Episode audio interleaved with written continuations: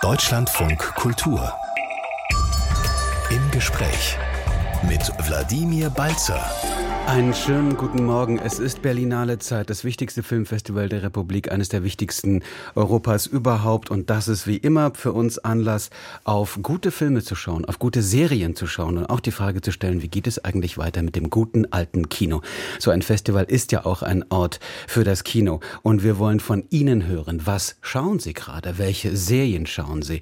Welchen Film haben Sie kürzlich im Kino gesehen oder auf welchen Film freuen Sie sich ganz besonders? Oder sind Sie vielleicht sogar in Berlin und schauen sich um auf diesem so reichhaltigen Filmfestival. Erzählen Sie uns davon. Vielleicht haben Sie auch Fragen, vielleicht wollen Sie Tipps haben von zwei Menschen, die bei uns sind, die sich wirklich sehr gut auf unterschiedliche Weise mit Filmen und Serien auskennen. Nämlich Christian Pfeil. Er ist Programmkinobetreiber von insgesamt acht Kinos in München, in Gera und in Erfurt und ist hier im Studio. Schönen guten Morgen. Jena. Jena, habe ich Erfurt gesagt? Ja. Ja, aber Erfurt ist auch eine schöne Stadt. Wie Erfurt damit? hätte es nötig. Ja, Erfurt als nächstes. Vielleicht habe ich schon nach vorne geschaut. Interessant. Ich habe mir hier extra Jena aufgeschrieben und Erfurt ist aus meinem Kopf rausgekommen. Es ist noch zu früh wahrscheinlich. Aber wer weiß, vielleicht äh, wird es noch passieren. Patrick Welinski ist Filmredakteur und Kritiker aus unserer Redaktion. Das stimmt auf jeden Fall. Schönen guten das Morgen. Das stimmt, ja, guten Morgen. und hier in Berlin auch im Studio. Also, gut. Jena, Gera, München. Jetzt haben wir es ganz genau. Christian Pfeil, auch in der AG Kino im Vorstand dort, äh, ein wichtiger, vielleicht der wichtige Programmkinoverband in Deutschland. Natürlich bei der Berlinale unterwegs. Was ist diese Berlinale für Sie? Die Berlinale ist für mich einfach ein wichtiger Branchentreff. Also ähm, die Filme, die dort in den Wettbewerben zu sehen sind, die sind für mich erstmal gar nicht so sehr entscheidend. Für mich ist entscheidend, äh, welche Filme eigentlich für einen Kinostart vorbereitet sind und wie weit ist dieser Weg schon. Es geht ja beim Film immer darum, wie man für diesen Film auch ein Publikum findet. Und da ist es weniger interessant jetzt wie ein Trüffelschwein auf den Festivals herumzurennen, um dann dieses eine Goldstückchen zu finden. Das machen vor mir andere Leute, das machen meine Kollegen, die Filmverleiher. Und wenn die dann erfolgreich waren, dann kommen sie zu mir. Und bei der Berlinale äh, zeigen die dann auch schon Manchmal sind Filme von den Filmverleihkollegen auch in den Wettbewerben, aber die zeigen auch noch parallel für uns Kinobetreibende äh, Filme und erklären uns dann, was sie damit vorhaben, wann sie den Film starten werden. Sowas ist wahnsinnig entscheidend dafür, ob ein Film Erfolg hat oder nicht. Einfach äh, zu welcher Zeit der ins Kino kommt, in welchem Umfeld der ins Kino kommt. Mhm. Sie, Sie, müssen gewonnen werden als Kinobetreiber von den Verleihern. Genau. Die Verleiher sagen, hallo Kinobetreiber, wir haben hier was Tolles für dich. Mhm. Bitte nimm es, nimm es ins Programm. Genau. Mhm. Das ist doch gut. Und ansonsten sind Sie da auch zufrieden mit dem, was Sie bisher gesehen haben? Sind um, Sie ähm. schon, haben Sie schon eine ganze Liste zusammengestellt für die nächsten Monate?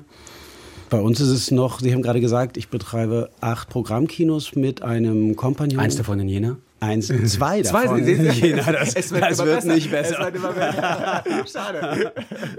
Also in, in Jena habe ich auch einen Kompagnon, der mit mir sich um die Kinos kümmert in München. Und in Gera habe ich den gleichen, Kom also auch noch einen Kompagnon.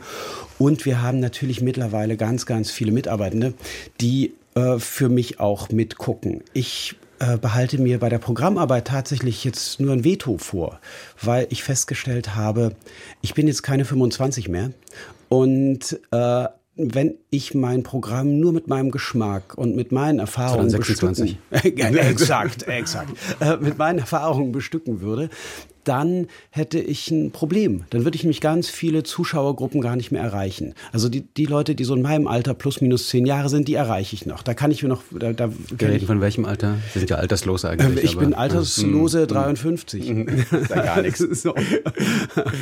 Und deswegen habe ich mein, ein großes Team hier in Berlin, die gucken und mir dann auch Vorschläge machen, beziehungsweise äh, auch sagen, so, das will ich aber spielen. Und wenn es mhm. nicht vollkommen bescheuert ist, dann sage ich auch, ja klar, aber dann guck dir an, dass es vielleicht so oder so platzierst, dass es äh, eventuell erfolgreicher ist. Also ich fühle mich da tatsächlich nur noch beratend tätig und nicht als, Sie haben das vorhin in dem Vorgespräch so schön erwähnt, nicht als Pate, sondern so als, Kinopate. als Unterstützer, zu dem es ja wirklich äh, ein sehr, sehr kleines Geschäft ist, was wir da als Kino Das haben wir, glaube ich, schon im Zusammenhang mit einem der besten Filme der Filmgeschichte erwähnt, ne? der Pate.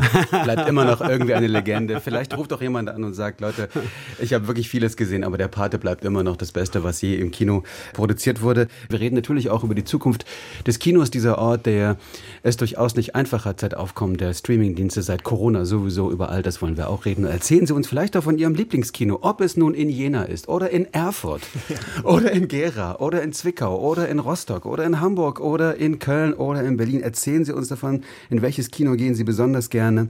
Bei uns sind Christian Pfeil, der Programmkinobetreiber mit acht Kinos insgesamt, der jetzt auch auf dieser Berlinale unterwegs ist. Und natürlich unterwegs auf dieser Berlinale, klar, logisch. Wir brauchen ihn bei uns im Programm, um das einzuschätzen, was da eigentlich zu sehen ist, vor allem im Wettbewerb. Patrick Wilinski, es ist jetzt kurz nach neun, wenn wir jetzt hier live im Radio sind, eigentlich äh, typische Berlinale Zeit, ne? Genau, seit 8.45 Uhr läuft auch für die Presse gerade der neue Andreas Dresen-Film. Ähm, so ganz spannend, was der Regisseur uns jetzt erzählt, der zum ersten Mal aus der Zeit des Nationalsozialismus erzählt. Und das ist ja auch der, dieser Rhythmus, nicht wahr? Wenn die Berlinale anfängt, hat man noch so das Gefühl, es gibt einen Mittwoch, man weiß auch, welche Uhrzeit ist. Und wenn man dann so drin ist in einem Festival und die Berlinale ist da ganz besonders, wird man reingesungen in so ein Loch und orientiert sich eigentlich nur noch an diesen Kinostarts. Also wann muss ich im Kino sein und in welchem Kino? Das strukturiert einem so den Alltag. Alles andere verliert an Bedeutung und an Relevanz für einen.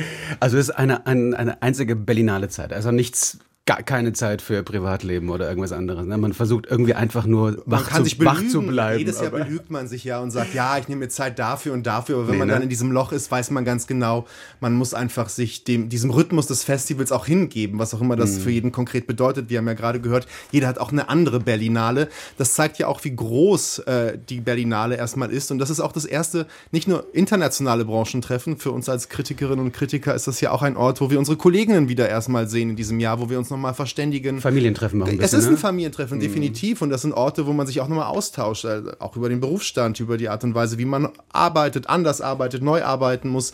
Ähm, und natürlich geht es um die Filme, auch wenn ich in der letzten Zeit so viel über die AfD sprechen musste und über Einladungen und Ausladungen, dass ich dachte, ich fahre zur Münchner, Münchner Sicherheitskonferenz. Aber es geht ja auch ums Läuft Kino. ja auch parallel ja. gerade. Ja. Äh, durchaus Konkurrenz vielleicht in diesem Zusammenhang. Sehr politisiert diese Berlinale. Ja. Ne? Also ich weiß nicht, wie, wie Sie das empfunden haben, äh, Christian Pfeil, die ganze Debatte darum zum Beispiel. Nehmen wir das mal kurz auf, weil wir reden ja auch aus Anlass der Berlinale und offenbar ist es eben auch ein gewisser Sog, so ein großes Kinofestival, eine große Bühne. Äh, ein Festival, was immer als sehr politisch verstanden wurde und jetzt mit der Einladung, dann Ausladung der AfD, äh, die Debatte um Rechtsextremismus und so weiter. Ist Ihnen das manchmal zu viel oder ist es genau richtig? Hm, das ist jetzt, das fasst sehr, sehr viele Themen an. Also ähm, diese äh, Menschen von dieser seltsamen Partei könnten mir nicht egaler sein. Das ist das eine. Das, was mich tatsächlich stört, ist, dass die die Debatten beherrschen. Und das, äh, wir haben in vielen Bereichen sehr, sehr viele Probleme. Und diese seltsamen Menschen schaffen es, dass alle Leute denken, dass die Bahnverspätung mit Migration zusammenhängen würde und dass man keine Arzttermine bekommt, hat mit Migration zu tun, dass sie keine Termine bei Ämtern bekommen, hat mit Migration zu tun. Und das ist natürlich alles totaler Blödsinn. Und das ärgert mich sehr, dass die äh, es jetzt auch schaffen, sich im Prinzip ähm, in diese äh, Berlinale Berichterstattung reinzudrängen.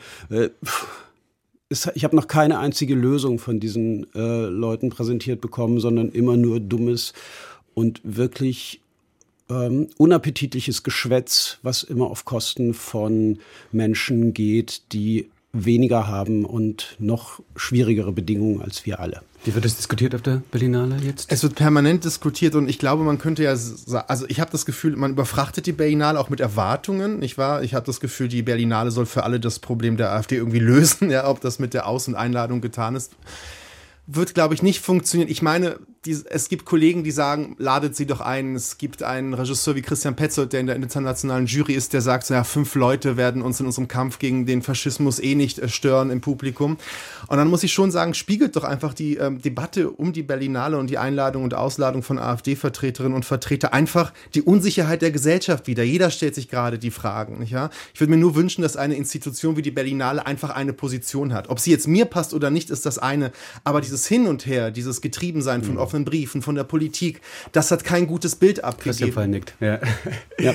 Also, dass man da einfach konsequenter offenbar vorgeht. Aber das zeigt ja auch, welche Erwartungshaltungen an so ein Festival angelegt werden. Ne? Und auch an das Kino als Ort, als Diskussions- Ort. Also es ist auch etwas, was in, in, Ihren Kinos stattfindet, also vielleicht nicht äh, im Rahmen eines Festivals, aber dass man sagt, Leute gehen ins Kino, um danach auch zu diskutieren, um Leute zu treffen, um ins Gespräch zu kommen, um eben nicht zu Hause vor dem Laptop zu sitzen und eine Serie zu schauen. Das ist genau der Grund, warum ich Kinos mache. weil ich ähm, Filme, die Filme sind nur der Anlass.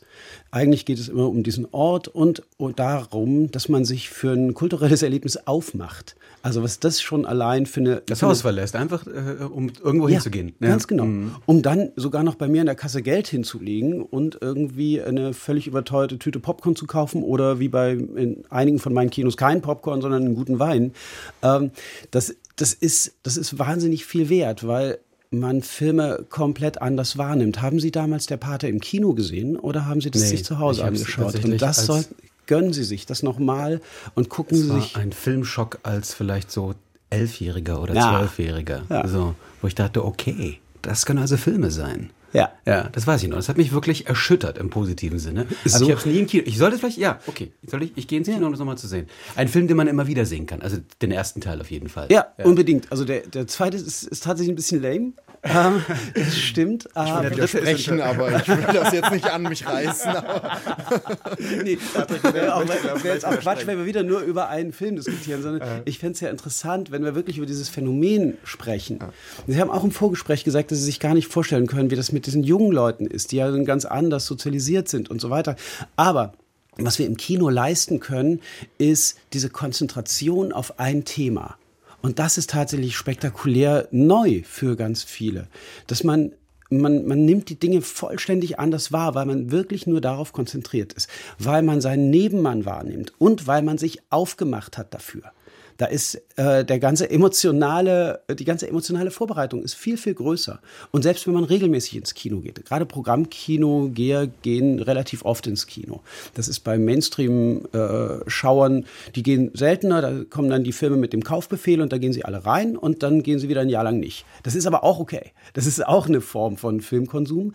Ähm, da geht es oft um Technik, um Größe und so. Das geht es ja in unserem Programmsegment gar nicht, sondern da geht es tatsächlich darum, auszugehen. Und wenn man es geschafft hat, den Ort so zu etablieren, das in Gera funktioniert das zum Beispiel sehr, sehr gut. Die Leute kommen in mein Foyer und gucken sich irgendeinen Film an, weil sie auch wissen, wenn irgendwer aus irgendeinem Saal kommt, ist es ein bestimmter Bekannter oder irgendein netter Mensch. Also so das, und das ist wunderbar. Und ein Gleichgesinnter, der auch interessiert ist an diesem Film, genau. an diesem Thema, an diesem Ort. Ja. ja. Mhm. Das wird Apropos, übrigens eine große, wenn ja, ich kurz einhaken natürlich. darf, es wird, glaube ich, eine große auch Renaissance des Kinos jetzt geben, weil wir berichten ja auch so lange über Mental Loath, über Probleme mit psychischen Krankheiten, Menschen, die überfordert sind von der polarisierten Gegenwart, weil alle sich letztendlich nur noch anschreien. Ich glaube, Kinos können Orte der Konzentration werden und sie werden als solche wiederentdeckt werden. Und ich glaube, sie werden dadurch auch sehr eine heilsame Wirkung haben. Das ist ein Prozess, es wird nicht von heute auf morgen passieren, aber ich stimme dazu. Ich glaube, das ist ein Bedürfnis und man spürt, dass das ein Ort gibt wie das Kino, auch in kleinen Orten, auch in großen Orten wie Berlin, die das leisten können. Und warum muss, nicht? Ja, wahrscheinlich mehr sein, als nur einen Film zu zeigen. Ne? Es muss eben, vielleicht muss ja nicht jedes Mal ein großes Festival für die Berlinale sein, aber vielleicht diese Energie aufzunehmen, Menschen treffen sich, kommen ins Gespräch, man lernt vielleicht sogar die Protagonisten, Protagonistinnen kennen, Regisseure. Das wäre vielleicht auch die Zukunft des Kinos. Das ist ein Teil der mhm. Zukunft des Kinos, weil wenn Sie sich vorstellen, wir würden für jede Veranstaltung so ein, so ein Zinnober machen wie, wie bei der Berlinale, dann müsste mal jedes Ticket irgendwie 200, 300 Euro kosten. Und darum geht es ja nicht. Es geht ja tatsächlich um diese, diese Niederschwelligkeit, äh, ein niederschwelliges Kulturerlebnis. Das, dieses, ich gebe da meine 10, 12 Euro ab und als äh, Jugendlicher oder Studierender noch weniger. Und dann gehe ich da rein und bin Teil eines Kulturerlebnisses. Das ist was anderes, ob ich Sportschau gucke oder ins Stadion gehe. Und wir sind ein bisschen Stadion und da müssen noch nicht mal die Leute live da sein, weil der Effekt kommt über die Atmosphäre des Ortes und darüber, dass ich es mit anderen Menschen sehe. Apropos Thüringen, darüber haben wir jetzt schon viel gesprochen, über Thüringer Städte. Weimar, das wäre vielleicht auch ein Ort, oder? Wo Sie noch hingehen könnten mitten im Kino? Ähm, ich war schon in Weimar. Ah, also ich war schon. Nein, ich war tatsächlich zwei Jahre in Weimar am Theater. Ah, gut. Sie waren ja Schauspieler in Ihrem anderen Genau. Leben. Sebastian Rost ruft uns an aus Weimar. Schönen guten Morgen. Guten Morgen. Wie ist bei Ihnen? Was schauen Sie gerade? Oder wo wollen Sie noch hin? Oder sich anschauen? Ähm, wir schauen tun wir gerade nichts, aber wir möchten noch nach, nach Jena in aller Ruhe über den Markt schlendern und dann vielleicht heute Abend wieder in unser Kino hier nach Weimar. Ah, was ist das für ein Kino? Das ist das Lichthaus-Kino in einem ehemaligen Straßenbahndepot uriger Charme, ganz tolle, kleine, schöne Filme, die ausgewählt werden. Und eigentlich können wir da hingehen und brauchen gar nicht vorher schauen. Es, wird, es ist mit Sicherheit ein guter Film dabei. Also weil das so schön kuratiert wird, so schön ausgewählt wird, dass wir da immer, immer glücklich wieder rausgehen. Wow, das ist, glaube ich, eine große Liebeserklärung an die, die Programmarbeit Ihres Lieblingskinos in Weimar. Ja, kann man so sehen. Ja. Sie schauen aber auch Serien, hat bei mir meine Kollegin schon erzählt. Ja, ähm, weil Sie vorhin gefragt haben nach der Lieblingsserie, ist, wie ich finde, in Deutschland wahrscheinlich ziemlich unbekannt. Die Serie Stiesel ist eine israelische Serie über eine ultraorthodoxe Familie und eine schön ruhige Serie ohne große Hochs und Tiefs, so mit viel Action, sondern einfach nur das Leben in einem ultraorthodoxen Viertel mit den Problemen, die halt eine Familie hat. Die Großmutter muss ins Altenheim, der Sohn soll heiraten und dann noch die richtige finden und also ganz tolle Serie, die es leider nicht ähm, mit deutschen Untertiteln gibt. Bei Netflix, glaube ich, ne? Oder? Soweit ich Diesmal weiß. bei Netflix oder läuft da noch? Ja, genau. Patrick Walinski nickt auch schon. Ich glaube, ja, Sie ja. mögen die Serie auch. Ja, ja, ich mag sie. Ich habe jetzt noch nicht alles gesehen, aber ich finde sie auch ein schönes Beispiel dafür, wie kreativ die Serienlandschaften jenseits der großen Hotspots wie Amerika geworden sind. Und gerade Israel ist ja ein unglaubliches kreatives Land, wenn es um Serienproduktion geht. Ich glaube, jede zweite israelische Serie wird dann geremaked in Amerika oder in Fauda, Teheran. Exakt. Ja alles wirklich große also das Titel. ist ja großartig, wie letztendlich aus so einem kleinen Land so eine unfassbare Kreativität kommt, die ja uns alle letztendlich begeistert. Und das ist ein kleiner Geheimtipp. Vielleicht wird er ja durch die Sendung jetzt noch mal viel bekannter. Stiesel. Das war das Ziel. Ja. Aber ich möchte Ihren anderen Geheimtipp jetzt dadurch nicht unter den Tisch fallen lassen. Sie haben vollständig recht. Das Lichthauskino in Weimar ist wunderbar. Es ist ein besonderer Ort. Der hat einen ganz eigenen Stil. Die beiden Jungs, die das machen, haben äh, haben große kuratorische Erfahrung. Das ist gut. Sie sind da gut aufgehoben. Ja. Ihnen geht's gut in Weimar da. äh, und würden Sie denn ja sich vorstellen können, es ist ja immer auch wieder versucht worden, dass man Serien vielleicht gemeinsam im Kino schaut. Wäre das was für Sie? Ähm, da habe ich schon gern die Flexibilität, jederzeit Pause drücken zu können oder. Ähm, das dann schon, ne? Wenn man Serie genau. schaut, dann richtig Serie. Also zu Hause ja. Ja. mit dem. Wie schauen Sie dann? Laptop oder äh, über einen über Internetfernseher oder wie Also ganz klassisch Internetfernsehen. Mhm. Weil ja, weil es einfach so flexibler ist. Aber Laptop oder oder noch kleinere Bildschirme, das ist nicht unsere Sache. Ja. Sebastian Ross, dann viel Spaß ähm, mit dem nächsten Kinobesuch und äh, der, der Serie Stiesel haben Sie jetzt durch oder ähm, sind, sind noch ein paar Episoden übrig? Die ist durch. Ich würde sie gerne nochmal neu schauen und nochmal neu schauen. Ja. es gibt, glaube ich, auch noch andere Serien, äh, die vielleicht in einem ähnlichen Kontext spielen. Unorthodox zum, zum Beispiel. Beispiel ne? ja, Patrick, genau, von Maria Schrader. Also mhm. dieses Thema äh, orthodox, äh, jüdisch-orthodox. Aber in dem Fall ist es stark gefiltert wieder durch Amerika, durch Erfahrungen. Eine Frau, die aus dieser Community ausbricht, nicht wahr? Aber es ist ein sehr spannendes, letztendlich auch Erzählfeld für, äh, ne, für Drehbuchautorinnen und Autoren, die da die Geschichten rausfiltern filtern. Ja. Brauchen Sie noch Tipps, Herr Rost? Was interessiert Sie noch? Ich habe eigentlich gar nicht große Tipps. Ich warte jetzt noch drauf auf Ende Februar, dass ähm, die Zone of Interest startet. Das wäre jetzt so ein Highlight, was mich noch interessieren würde die nächste Zeit. Ansonsten bin ich verlasse ich mich immer ganz auf die beiden Jungs vom Lichthaus. Zone of Interest von Jonathan Glazer, darüber wird ja schon seit Wochen geredet. Ja, ja? ja also, zu Recht. Und wer nicht. den verpasst, ist ja. selber schuld. Ja, das Herr Fall, wie, Sie, haben, Sie haben ihn offenbar schon gesehen. Ja, ja. ja. Sagen Sie kurz was dazu. Es ist, äh, es ist ja die Geschichte äh, des Auschwitz-Kommandanten, der versucht da so eine Idylle neben diesem Vernichtungslager aufzubauen. Ja, der, äh, dem Regisseur gelingt tatsächlich äh, durch die Kinoüberhöhung äh, uns das ganze Grauen zu erzählen, ohne einmal ein Bild des Grauens dort zu haben. Und äh, die die, Na, den, den, den Nazitäter insofern zu vermenschlichen, als dass wir uns wirklich mal klar wird, was da passiert ist. Der Höss ist ja in seinen familiären Zusammenhängen echt voll okay, macht sich Sorgen um seine Kinder und ob er jetzt zu lange weg ist oder dieses oder dieses und geht dann im Film sind es nur 300 Meter, in der Realität ist es ein bisschen weiter gewesen. Aber dann geht er einfach nur in sein Lager und lässt dort Leute vergasen, abschlachten, ähm, Zähne ziehen und einschmelzen. Und es ist unfassbar, was, was da alles passiert ist. Und das wird aber alles erzählt, ohne es zu erzählen. Und äh, so, was mich ein bisschen erschüttert, ist, dass es diesen Film nicht schon lange gibt und äh, dass, er es, dass es diesen Film nicht aus Deutschland gibt.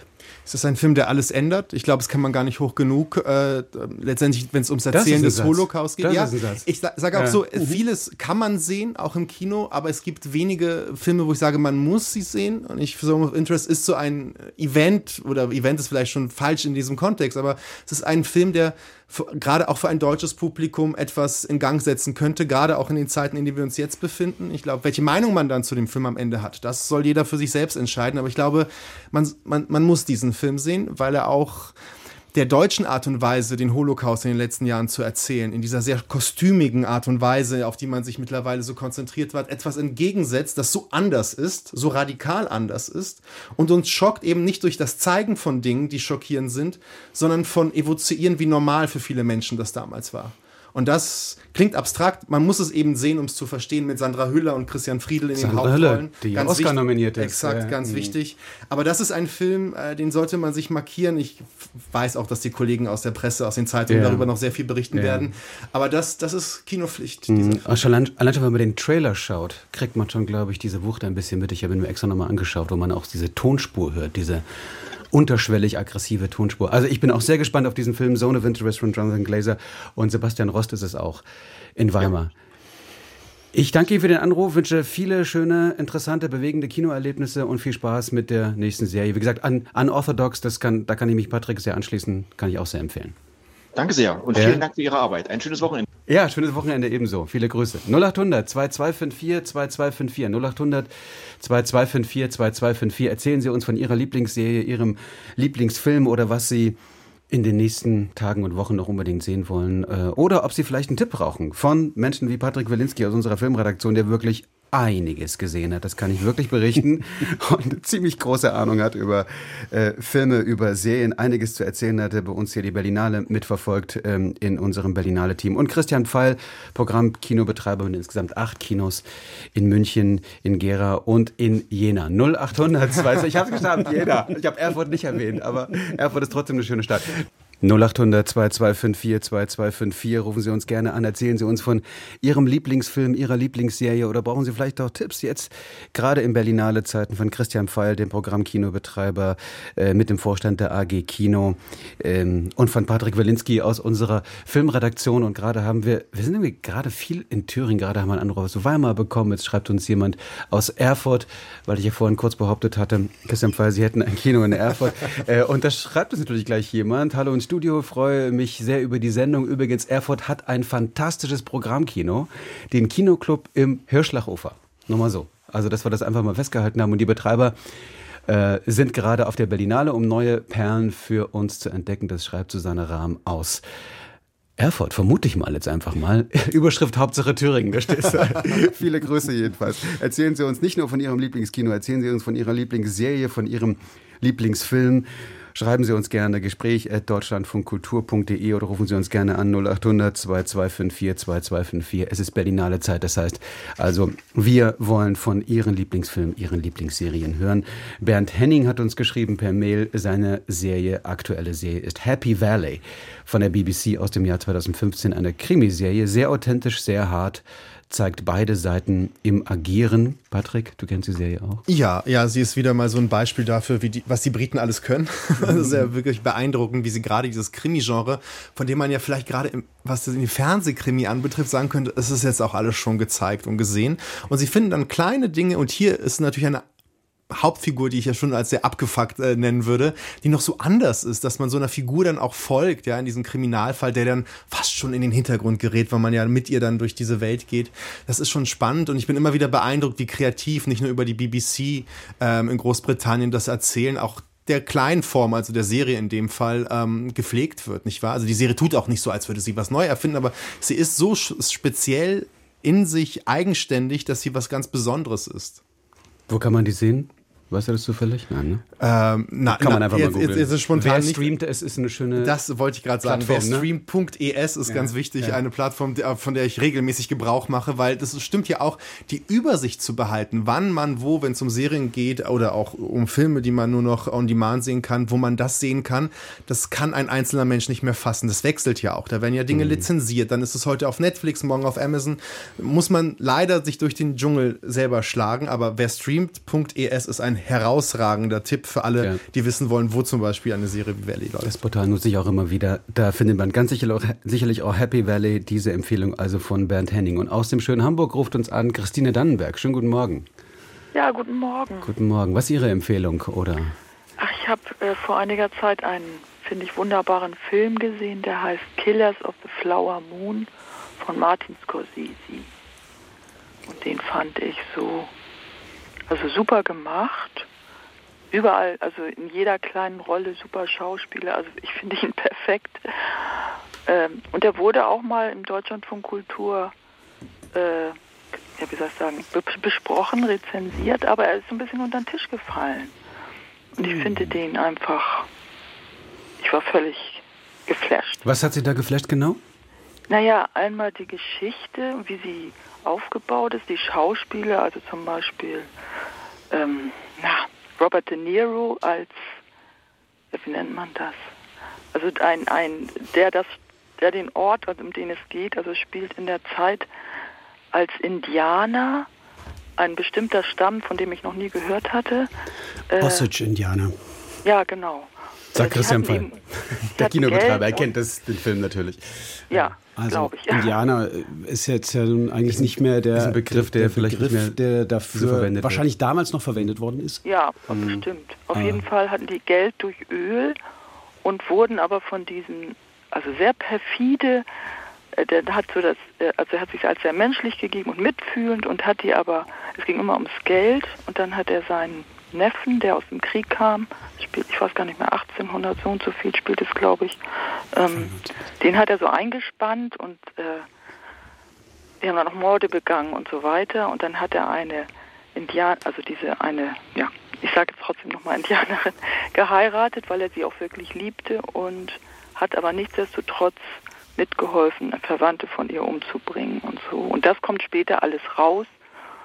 Und ich finde das so super gemacht und so in sich stimmig und authentisch. Also ich kann das wirklich Auch hier empfehlen. Begeisterung im Studio über den Film, Patrick? Ja, unbedingt. Ähm, der Film basiert ja auch auf einem Buch, auf einem Sachbuch. Genau, äh, das genau. kann ich auch nochmal empfehlen. Ich erinnere mich, als die Nachricht kam, dass Martin Scorsese das Buch verfilmt, dass ich mir das Buch sofort besorgt habe. Ich habe ah. nach dem Buch geweint. Ich muss sagen, weil ja, das kann ich mir vorstellen. Ja. Es, es, ist eine Geschichte, äh, wo man nochmal sieht, wie sehr diese Ausbeutungsmechanismen funktionieren in einer ja. Welt, in der sie eigentlich nicht funktionieren dürften. Weil einmal haben es mhm. irgendwie indigene Bevölkerungsleute mhm, geschafft, genau. dass die genau. Weißen für sie Diener sind. Er ist ja der, Ganz genau. ja, er ist erstmal der Chauffeur, die machen ja. sauber für sie. Es ist erstmal ja. so eine umgekehrte Welt. Und trotzdem, Wo man erst gedacht hat, das, das, kann, das, das wusste ich alles überhaupt nicht. Das exakt. konnte ich mir gar nicht vorstellen. Man weiß das gar nicht und trotzdem schaffen es die Weißen aufgrund wahrscheinlich ihres Hasses, ihrer Gier, das umzudrehen und eine beispiellose Mordserie hinzulegen. Mhm. Also das ist schon ein Film, der an die Nieren geht. Also. Ja aber auch total toll gemacht, finde ich. Ne?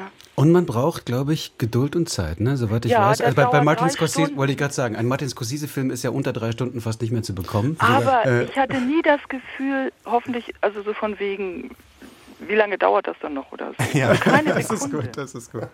Und Sie mussten auch nicht zwischendurch aufs Klo. Nein, also das ging gar nicht, fand ich. Die Geschichte ist tatsächlich wahnsinnig stark. Da gibt es überhaupt, das ist, das ist grandios, vor allem auch, wenn man bedenkt, dass sie, dass die äh, Osage People ähm, ins Reservat vertrieben worden sind und ja. dann hatten sie plötzlich Landrechte an mhm. einem Scheißterritorium, hm. äh, wo sie eigentlich ihr Leben nicht führen konnten. Und, aber damit wurden sie reich, weil dort Öl gefunden wurde. Und dann mhm. dreht sich alles aber wiederum und dann werden sie abgeschlachtet, nur weil sie reich sind. Ja. Also das, das war, ist ein, eine absolut spektakuläre Geschichte. Ja. Ähm, ich finde sie in Teilen auch hervorragend inszeniert. Das ist, äh, in, in, Details ist das absolut großartig, absolut ja. großartige Schauspielerleistung. Ja. Äh, ähm, ich kann die, die Begeisterung über die Filmlänge nicht wirklich teilen. Das hat nicht nur was mit wirtschaftlichen Erwägungen zu tun. Also ähm, der Film ist ja dann doch relativ erfolgreich in meinen Kinos zumindest gelaufen. Wollte ich gerade fragen, ja. Ist gut, ja. Und äh, mhm. dafür ist Kino eben auch da, um ja. Themen, die man so ein bisschen, die gibt es, die, also, aber wie viele Leute haben von diesem, von diesem Buch was mitbekommen und wie viele Leute, auch wie Sie, Herr Wilinski, ja. haben dann das Buch entdeckt darüber, dass es einen Film gibt. Ja. Grandios. Und dann kommt dieses Thema mal wieder hoch.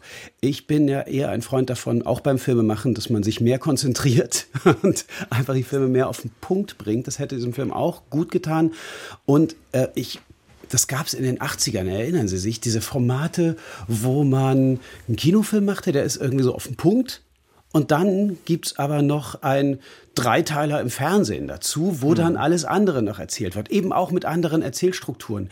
Das Oder sowas, Prequels, wo das, das von davor noch erzählt ja, werden muss. aber auch diese, diese ganze Osage County Geschichte Mhm. äh, könnte man, kann man, die kann man auf sieben Stunden erzählen, so großartig ist das. Mhm. Ähm, und auch was er dann so für. Kunstgriffe hat, äh, auch diese Geschichte am Ende mit dieser, mit diesem Tonstudio, das macht, das ist wahnsinnig genau. interessant. Das kann man alles machen, aber äh, im Kino muss man halt, finde ich, auch als Filmemacher sorgsam sein mit der, mit der Aufmerksamkeit und der, der Zeit seines Publikums. Sagen Sie das als Kinobetreiber jetzt auch aus wirtschaftlichen Gründen? Sie haben es vorhin gerade ge ja, gesagt. ne? Man- natürlich. ja. Das ist das eine aus Wirtschaft, also aber Sie können so einen Film ja höchstens zweimal Ga- zeigen. Ganz genau. Ich Ja. kann ihn Mhm. maximal zweimal zeigen, aber ähm, ich habe das ganz oft diese Erfahrung am, am Tresen, dass da Leute kommen und sagen, ah ja, und wie lange dauert der?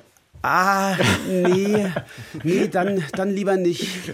So. Ja, ja, aber ich habe mich darauf eingelassen, also weil ich eingeladen wurde und ich also mir ging es nicht so. Ich fand den überhaupt nicht. Sie hatten ein Kinodate, Frau Dannenberg, wenn ich fragen darf? Wie bitte? Sie hatten ein Kinodate? Ja, mit einer Frau. Ja, ist doch schön. Ist doch Nein, gut. ich Ja, möchte Ihnen auch auf gar keinen Fall Ihr, Ihr, Filmerlebnis kleiner reden, auf gar keinen Fall. Also das ist, das ist ja auch, manchmal funktioniert ja, funktionieren ja die Dinge auch genau über die Länge. Da bin Genau. ich auch ein sehr, sehr großer Verfechter von.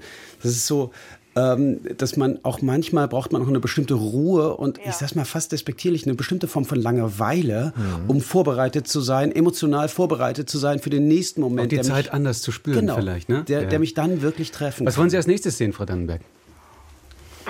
Kann ich im Moment noch gar nicht sagen. äh, Also Aber vielleicht ich- gibt's ich hier Tipps Ich kann für die nicht Menschen, so oft ins wie- Kino gehen, wie ich gerne würde, aber äh, also das war jetzt wirklich so ein Highlight. Also, ich Warum können Sie nicht auf Ja, das das Kino ich gehen? Naja, ich habe nicht so viel Geld. Ah, Das ist der. Was haben, Sie, was haben Sie gezahlt für das Ticket für den Nee, das, Film? da, das war Ach, ja, war ja, genau, es war ja eine Einladung, war ja, war ja, Ja, ein genau. Kinodate. Mhm. Und Aber- das war bei uns, also in Hamburg im Zeise-Kino, das ist ja jetzt nicht so ein, äh, wo nur, äh, na, diese, diese großen, mh, wie nennt man sie? Blockbuster. Ja. Ja. genau. Äh, also diese, diese bekannten äh, Die Filme gezeigt werden. Das ist ja. auch ein bisschen Programmkino und Aber vielleicht haben wir trotzdem noch einen Tipp für Sie. Also ich meine, Ja.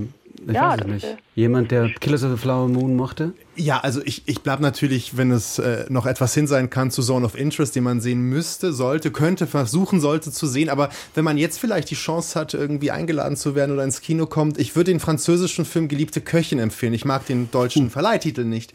Aber ich muss schon sagen, also wenn man etwas übrig hat, auch für, für Sinnlichkeit, wie gekocht wird, das ist schon erstmal ein Film, der mich sehr angesprochen hat. Von wem ist der? Ähm, der ist von Tran An Hung, das ist ein vietnamesischer Regisseur, der aber schon seit vielen Jahren in, in Frankreich lebt. Man kann auch eine wunderbare Juliette Binoche sehen als Köchin. das Ah, alles spielt ja. im 19. Jahrhundert. Aber es ist vor allem eine grandiose Liebesgeschichte zwischen zwei Menschen, die irgendwie zueinander kommen wollen. Aber die Liebe ist eben nur für einen kurzen Moment so wie der Geschmack des Essens im Mund. Und wenn sie weg ist, trauert man. Also ich war selten, habe ich so eine, also wenn man auf Schönheit und Ästhetik steht und das schöne, gute Ware sehen möchte, das kann ich ganz empfehlen. Die geliebte Köchin. Mich äh, trifft es sehr, wenn Sie sagen, dass Sie nicht so viel Geld haben, um ins Kino zu gehen, dass ich ähm, es gibt wahrscheinlich in Hamburg sowas auch. In München gibt es eine sehr, sehr gute Aktion, die machen wir mit einer Vereinigung, die heißt Kulturraum. Vielleicht Ja. gibt es sowas in Hamburg auch. Da kaufen Menschen, die bei mir am Tresen stehen, die kaufen einfach ein zweites Ticket für Leute, die nicht so viel Geld haben. Und dieses Ticket schicken wir dann in den Kulturraum. Bei dem melden sich dann Menschen an und die können sich dann immer wieder so Freikarten abholen. Das sind dann ermäßigte Tickets, die Ja. kosten dann bei uns auch 8 Euro oder 8,50 Euro, aber die zahlen Leute dann manchmal gerne mit. Ja. Und Da kommt bei uns richtig was zusammen. Und solche Aktionen weiß ich, dass es das in vielen größeren Städten gibt. Und auch so. Bestimmt auch in Hamburg. Bestimmt auch in Hamburg. Und ich glaube auch, dass Zeise hat äh, einen Kinotag, bin ich mir fast sicher. Ja, bestimmt. Und da ist es dann auch äh, günstiger. Und was auch in der nächsten Zeit sehr, sehr, also gerade für Leute, die nicht so viel Geld haben, aber die gerne ins Kino gehen, Ja. äh, kommen wird, auch bundesweit. Es gibt es schon eben in Berlin, es gibt es auch bei uns in München, dass sich Leute ein Abo kaufen und Mhm. dann 20 Euro im Monat bezahlen.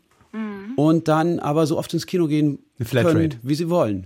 Ja, das ist natürlich schon. Und äh, das haben sie im Prinzip nach zwei Kinobesuchen schon wieder rein, Ja. müssen es allerdings dann wirklich für ein Jahr machen. ah ja. Und ähm, Aber das schafft man eigentlich ganz gut. Also wenn man im Monat äh, zwei, dreimal geht, dann hat man also einen sehr, sehr guten Schnitt gemacht und das können sich dann doch muss man halt vielleicht, halt gucken, was ja. man vielleicht was anderes vielleicht macht. Vielleicht sind das ja Optionen, Christine Dannenberg, wenn Sie das so hören. Vielleicht gibt es ja Möglichkeiten. Ja, ich gucke mal. Also wir haben auch sowas, aber also das heißt eine Sache, die wir haben, heißt, heißt Kulturleben.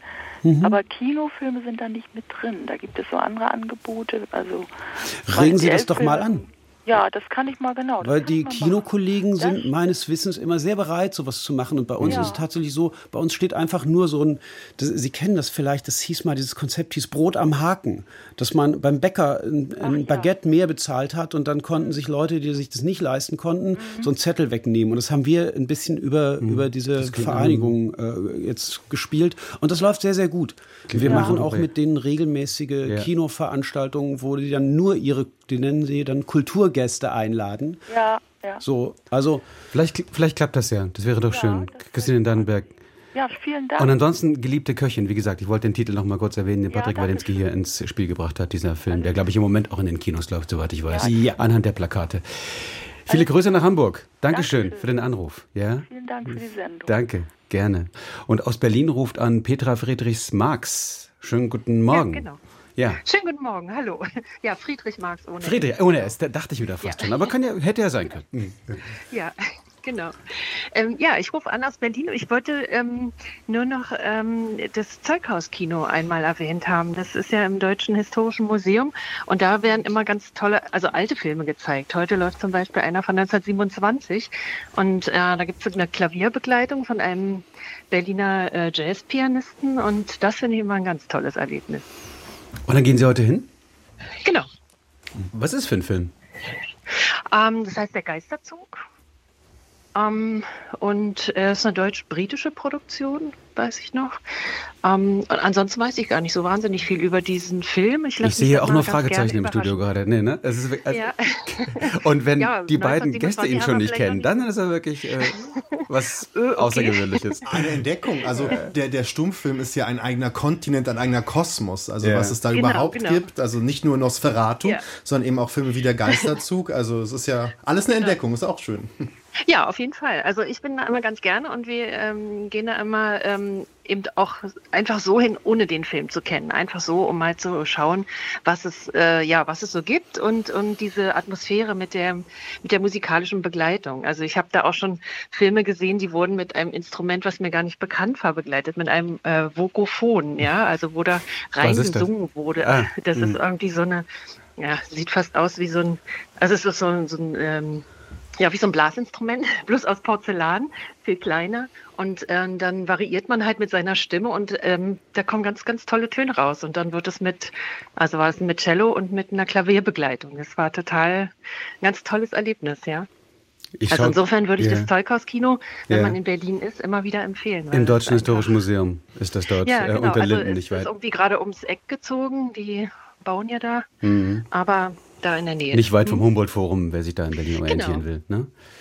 Genau. Das sind äh, diese, diese Art äh, an Museum, an Museen angeschlossene Kinos sind äh, ja zum Glück auch sehr gut subventionierte Orte, die sich dann auch solche Veranstaltungen gut leisten können. Und so wie Sie das äh, rezipieren, gefällt mir das total gut. Also ja, das, äh, mich interessiert jetzt der Event, da gehe ich hin. Ich habe von dem Film jetzt mal keine Ahnung. Das ist eigentlich genau mein Mantra. Gehen Sie in diese, ja. diese Orte, gucken genau. sich das an, lassen Sie sich ja. überraschen, lassen Sie sich äh, einfangen. Gerade eben auch Stummfilm ist tatsächlich tatsächlich ein anderer Kosmos, wie der Kollege auch sagt. Ja. Das ist, es ist nicht umsonst. Man kann das nachvollziehen, dass die Leute in den 20er Jahren, als der Tonfilm dann aufkam, gesagt haben, um Gottes Willen, ihr zerstört eine ganze Kultur. Das ist, ja. das ist Teufelszeug mit dem Ton im Kino. Das ist nur, äh, nur ohne Ton ist der Film Kunst und alles andere ist Mist. Also das kann man tatsächlich nachvollziehen, wenn man eine Weile auch diese höchste Artificialität dieser Filme sich anschaut. Es gab in, in, in der damaligen Sowjetunion eine Schauspielschule, die nur Stummfilmschauspieler ausgebildet mhm. haben. Einfach weil sie ganz anders spielen mussten. Es gab Stars, die danach ähm, abgestürzt sind ins Bodenlose, weil sie eine, einfach keine Stimme hatten, weil sie einfach nicht funktioniert haben als, äh, als Tonfilmschauspieler. Also das ist Der total Klassiker interessant. Singing in the Rain, ne? Ja, ja. genau. Ja, wo das dann ja auch so ähm, thematisiert wurde mit der Frau, die dann hinter der Bühne steht und die vor der Bühne steht, einfach nur so tut, als würde sie singen. Ne? Das, ja. Aber überhaupt Filme mit Live-Musik ist doch wirklich was, ja. äh, was beeindruckendes. Ja, also, also, das, genau. Das, das wollte ich noch als Tipp irgendwie so. Was mit Orchester ähm, natürlich sowieso nicht zu Hause geht, sondern man, da muss man ja ins nee, Kino gehen. Genau. Wird ein bisschen schwierig. Ich habe natürlich die Zeit genutzt ja. äh, und nochmal zumindest einfach äh, den oder die Regisseurin Gesa von Bolvari von 1927, The Ghost Train. Eine Stunde, sieben Minuten, also auch nicht besonders lang. Äh, ich wünsche viel Spaß mein dabei. Mein Reden. Ja. Kürzer ist besser. genau, vielen Dank. Also eine, ja, eine Mystery-Komödie, eine Mystery- und Krimi-Komödie. Ich bin, ich bin gespannt. Ich glaube, ja. äh, das klingt alles durchaus sehr sehr interessant. Vielen Dank für den Anruf und viele Grüße. Ja, gerne. Und viel Spaß im ja, Kino heute Abend. Achso, und Patrick wollte noch was ergänzen? Ich wollte nur sagen, dass es natürlich auch ist, Berlin ist auch ein luxuriöser Ort. Ich glaube, das ist die Stadt in Deutschland mit den meisten Leinwänden, wo wir wirklich äh, verwöhnt sind, auch von solchen Events, nicht wahr? Also, aber trotzdem, ähm, auch die müssen rezipiert werden. Aber deshalb von mir auch viel Spaß im Kino.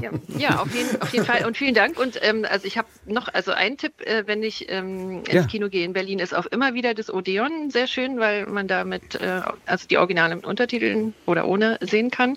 Und dann habe ich noch einen sehr lieben Freund, der ein eigenes Kino hat im Keller, das ist allerdings privat. Und da werden dann auch mal so Filme wie Der Pate zum Beispiel gezeigt. Ja. Da haben wir ihn doch wieder. ja, Dann, aber das ist kein öffentliches Kino und nur ja. für Freunde und ja, aber das, ich glaube, der war auch schon ein paar Mal ähm, im Radio und im Fernsehen. Das wäre hm. der Jörg Palast. Eine, eine, gro eine, eine, große Freundin des klassischen Kinos, würde ich sagen, ist Petra Friedrich Merz aus Berlin. Ich danke Ihnen. Ich da, Marx, ich, Marx, bitte Marx. nicht Merz. Habe ich Merz? Um Gottes Willen. Ja. Nein, jetzt bin ich, jetzt ja, bin ich völlig durcheinander. Okay. Entschuldigung, Petra Friedrich Marx. Kann doch nicht danke. so schwierig sein.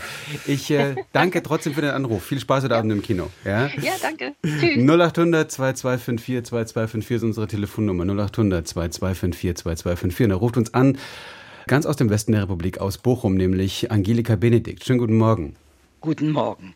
Hallo, ich freue mich, dass ich durchgekommen bin und ich möchte so gerne einen Film empfehlen, nämlich The Quiet Girl. Das ist äh, ein Buch, das ich vorher gelesen habe. Wir gehen die Daumen Claire, hoch gerade, wollte ich sagen. Im von Claire Keegan. Ja, es gibt viele Filmexperten, die gesagt haben, eigentlich hätte der Film den Oscar verdient. Der war nämlich ins Rennen um den Oscar gegangen und nicht im Westen nichts Neues, haben also viele Filmexperten gesagt und ich äh, lese immer sehr viel, weil mein eigener Sohn äh, Filmproduzent ist und ich schon deshalb auch denke, meine Sozialisation, was Filme anbetrifft, äh, war gut, so dass er heute auch selber äh, versucht, Romane zu verfilmen. Ne? Aber The Quiet Girl, ich kann es nur so sehr empfehlen. Ja. Das gibt's jetzt nicht mehr äh, zu sehen, außer bei Programmkinos wird es nochmal aufgenommen. Aber wer die Gelegenheit hat, entweder das Buch zu lesen, aber noch besser den Film zu was sehen. Was hat Sie so fasziniert an dem Film? Dass eben, äh, also ich war Lehrerin und habe eben mit Schülern gearbeitet. Übrigens, ich habe jede Es geht Woche, um ein stilles Mädchen, ne? Das stille Mädchen, ja, Titel schon ein. Mädchen ja. aus einer äh, armen irischen Familie, das mit mehreren Geschwistern da aufwächst und gar, kaum gesehen und beachtet wird.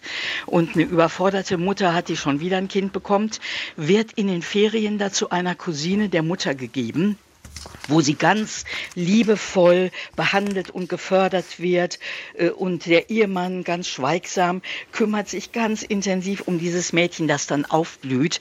Es ist eine so wunderschöne Geschichte und es ist auch eine ganz langsame Methode zu erzählen, was der Film erzählen will. Also ich, Sie hören, ich bin immer noch begeistert. Und ich gebe, ich gebe zu, das war das letzte Mal, dass ich im Kino geweint habe, ganz am Ende. Ich auch. Wir werden die letzte Szene natürlich nicht verraten. Nein, bitte. Die auf, aber ich, ich bin schluchzend aus diesem ich, Kinosaal gegangen. Sehen Sie, so ging es mir auch. Genau das fand ich unglaublich wichtig. Und wissen Sie, was noch interessant ist? Äh, dass äh, die Frau, Claire Keegan, das Buch geschrieben hat, nachdem der Eröffnungsfilm der Berlinare, Berlinale, Small Things Like These, mit Killian Murphy, äh, wo ja Matt Damon äh, Produzent war, dieselbe Frau, Claire Keegan, hat dazu das Buch geschrieben. Patrick, Ja, ja, das stimmt. Mhm. Frau Keegan ist sowieso so eine, sie steht ja in der Tradition dieser irischen Short Stories. Genau. James Joyce müsste man da auch vielleicht nennen. Auch, Unfassbar. Auch, es ja. ist, aber was ich sehr schön finde, ist, wir, wir wissen ja, bei Romanverfilmungen gibt es ähm, Produzenten und Regisseure, ihr Sohn gehört bestimmt nicht dazu, aber die da die Vorlage nehmen, um dann zu gucken, ja, kann man Geld machen, ist bekannt. Aber gerade die Geschichten von Frau Keegan würden werden fürs Kino mit so viel Achtsamkeit genau. inszeniert, mit so viel ja. auch Respekt gegenüber der Vorlage, äh, Versuch, der Versuch, einen Geist, eine Idee dieser Texte auf die Leinwand zu beschwören, dass es eine wahre Freude ist, sie zu sehen. Ja, das ist so. Und äh, ich erinnere mich nur, mein Sohn hat unter anderem verfilmt von Marcel Reich-Ranitzky die Lebenserinnerungen. Ja. Und als er äh, dem da vorgestellt wurde, da hat er gesagt, was qualifiziert Sie, mein Buch zu verfilmen? Richtige Und, Frage, ja. Mein Sohn, so der, mein Sohn, der Literatur studiert hat, hat dann erzählt, dass filmisches Erzählen nach völlig anderen Kriterien funktioniert als literarisches Erzählen. Und hinterher war er überzeugt und hat erlaubt, dass mein Sohn den Film macht. Sie sind also jedenfalls also, als Lehrerin auch mit Schülerinnen und Schülern ins Kino ja. gegangen?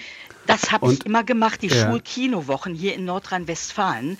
Da bin ich jedes Mal mit meinen Schülern hingegangen, habe zum Beispiel einen unglaublich tollen Film äh, Sein und Haben von einem französischen Regisseur damals mit denen äh, angesehen. Super. Oder Michael Haneke, Das Weiße Band, habe ich mit denen angeguckt, weil ich den Ersten Weltkrieg durchnehmen wollte und dachte, nichts bringt die Stimmung und Atmosphäre so sehr rüber wie dieser Film. Also ich habe das immer gemacht und die sind so gerne mit mir gegangen. Und ich finde, das muss viel mehr gefördert werden. Ja. Bei Sein und Haben war jetzt gerade Begeisterung bei Christian Feitz. Ja, dieser Film ist so großartig. Da, also, da äh, freue ich mich. Da Dokumentarfilme funktionieren oft, also wenn man so gelungene Pädagogik zeigt, und in dem Fall ist es so dermaßen perfekt gelungene Pädagogik. Worum geht es da genau?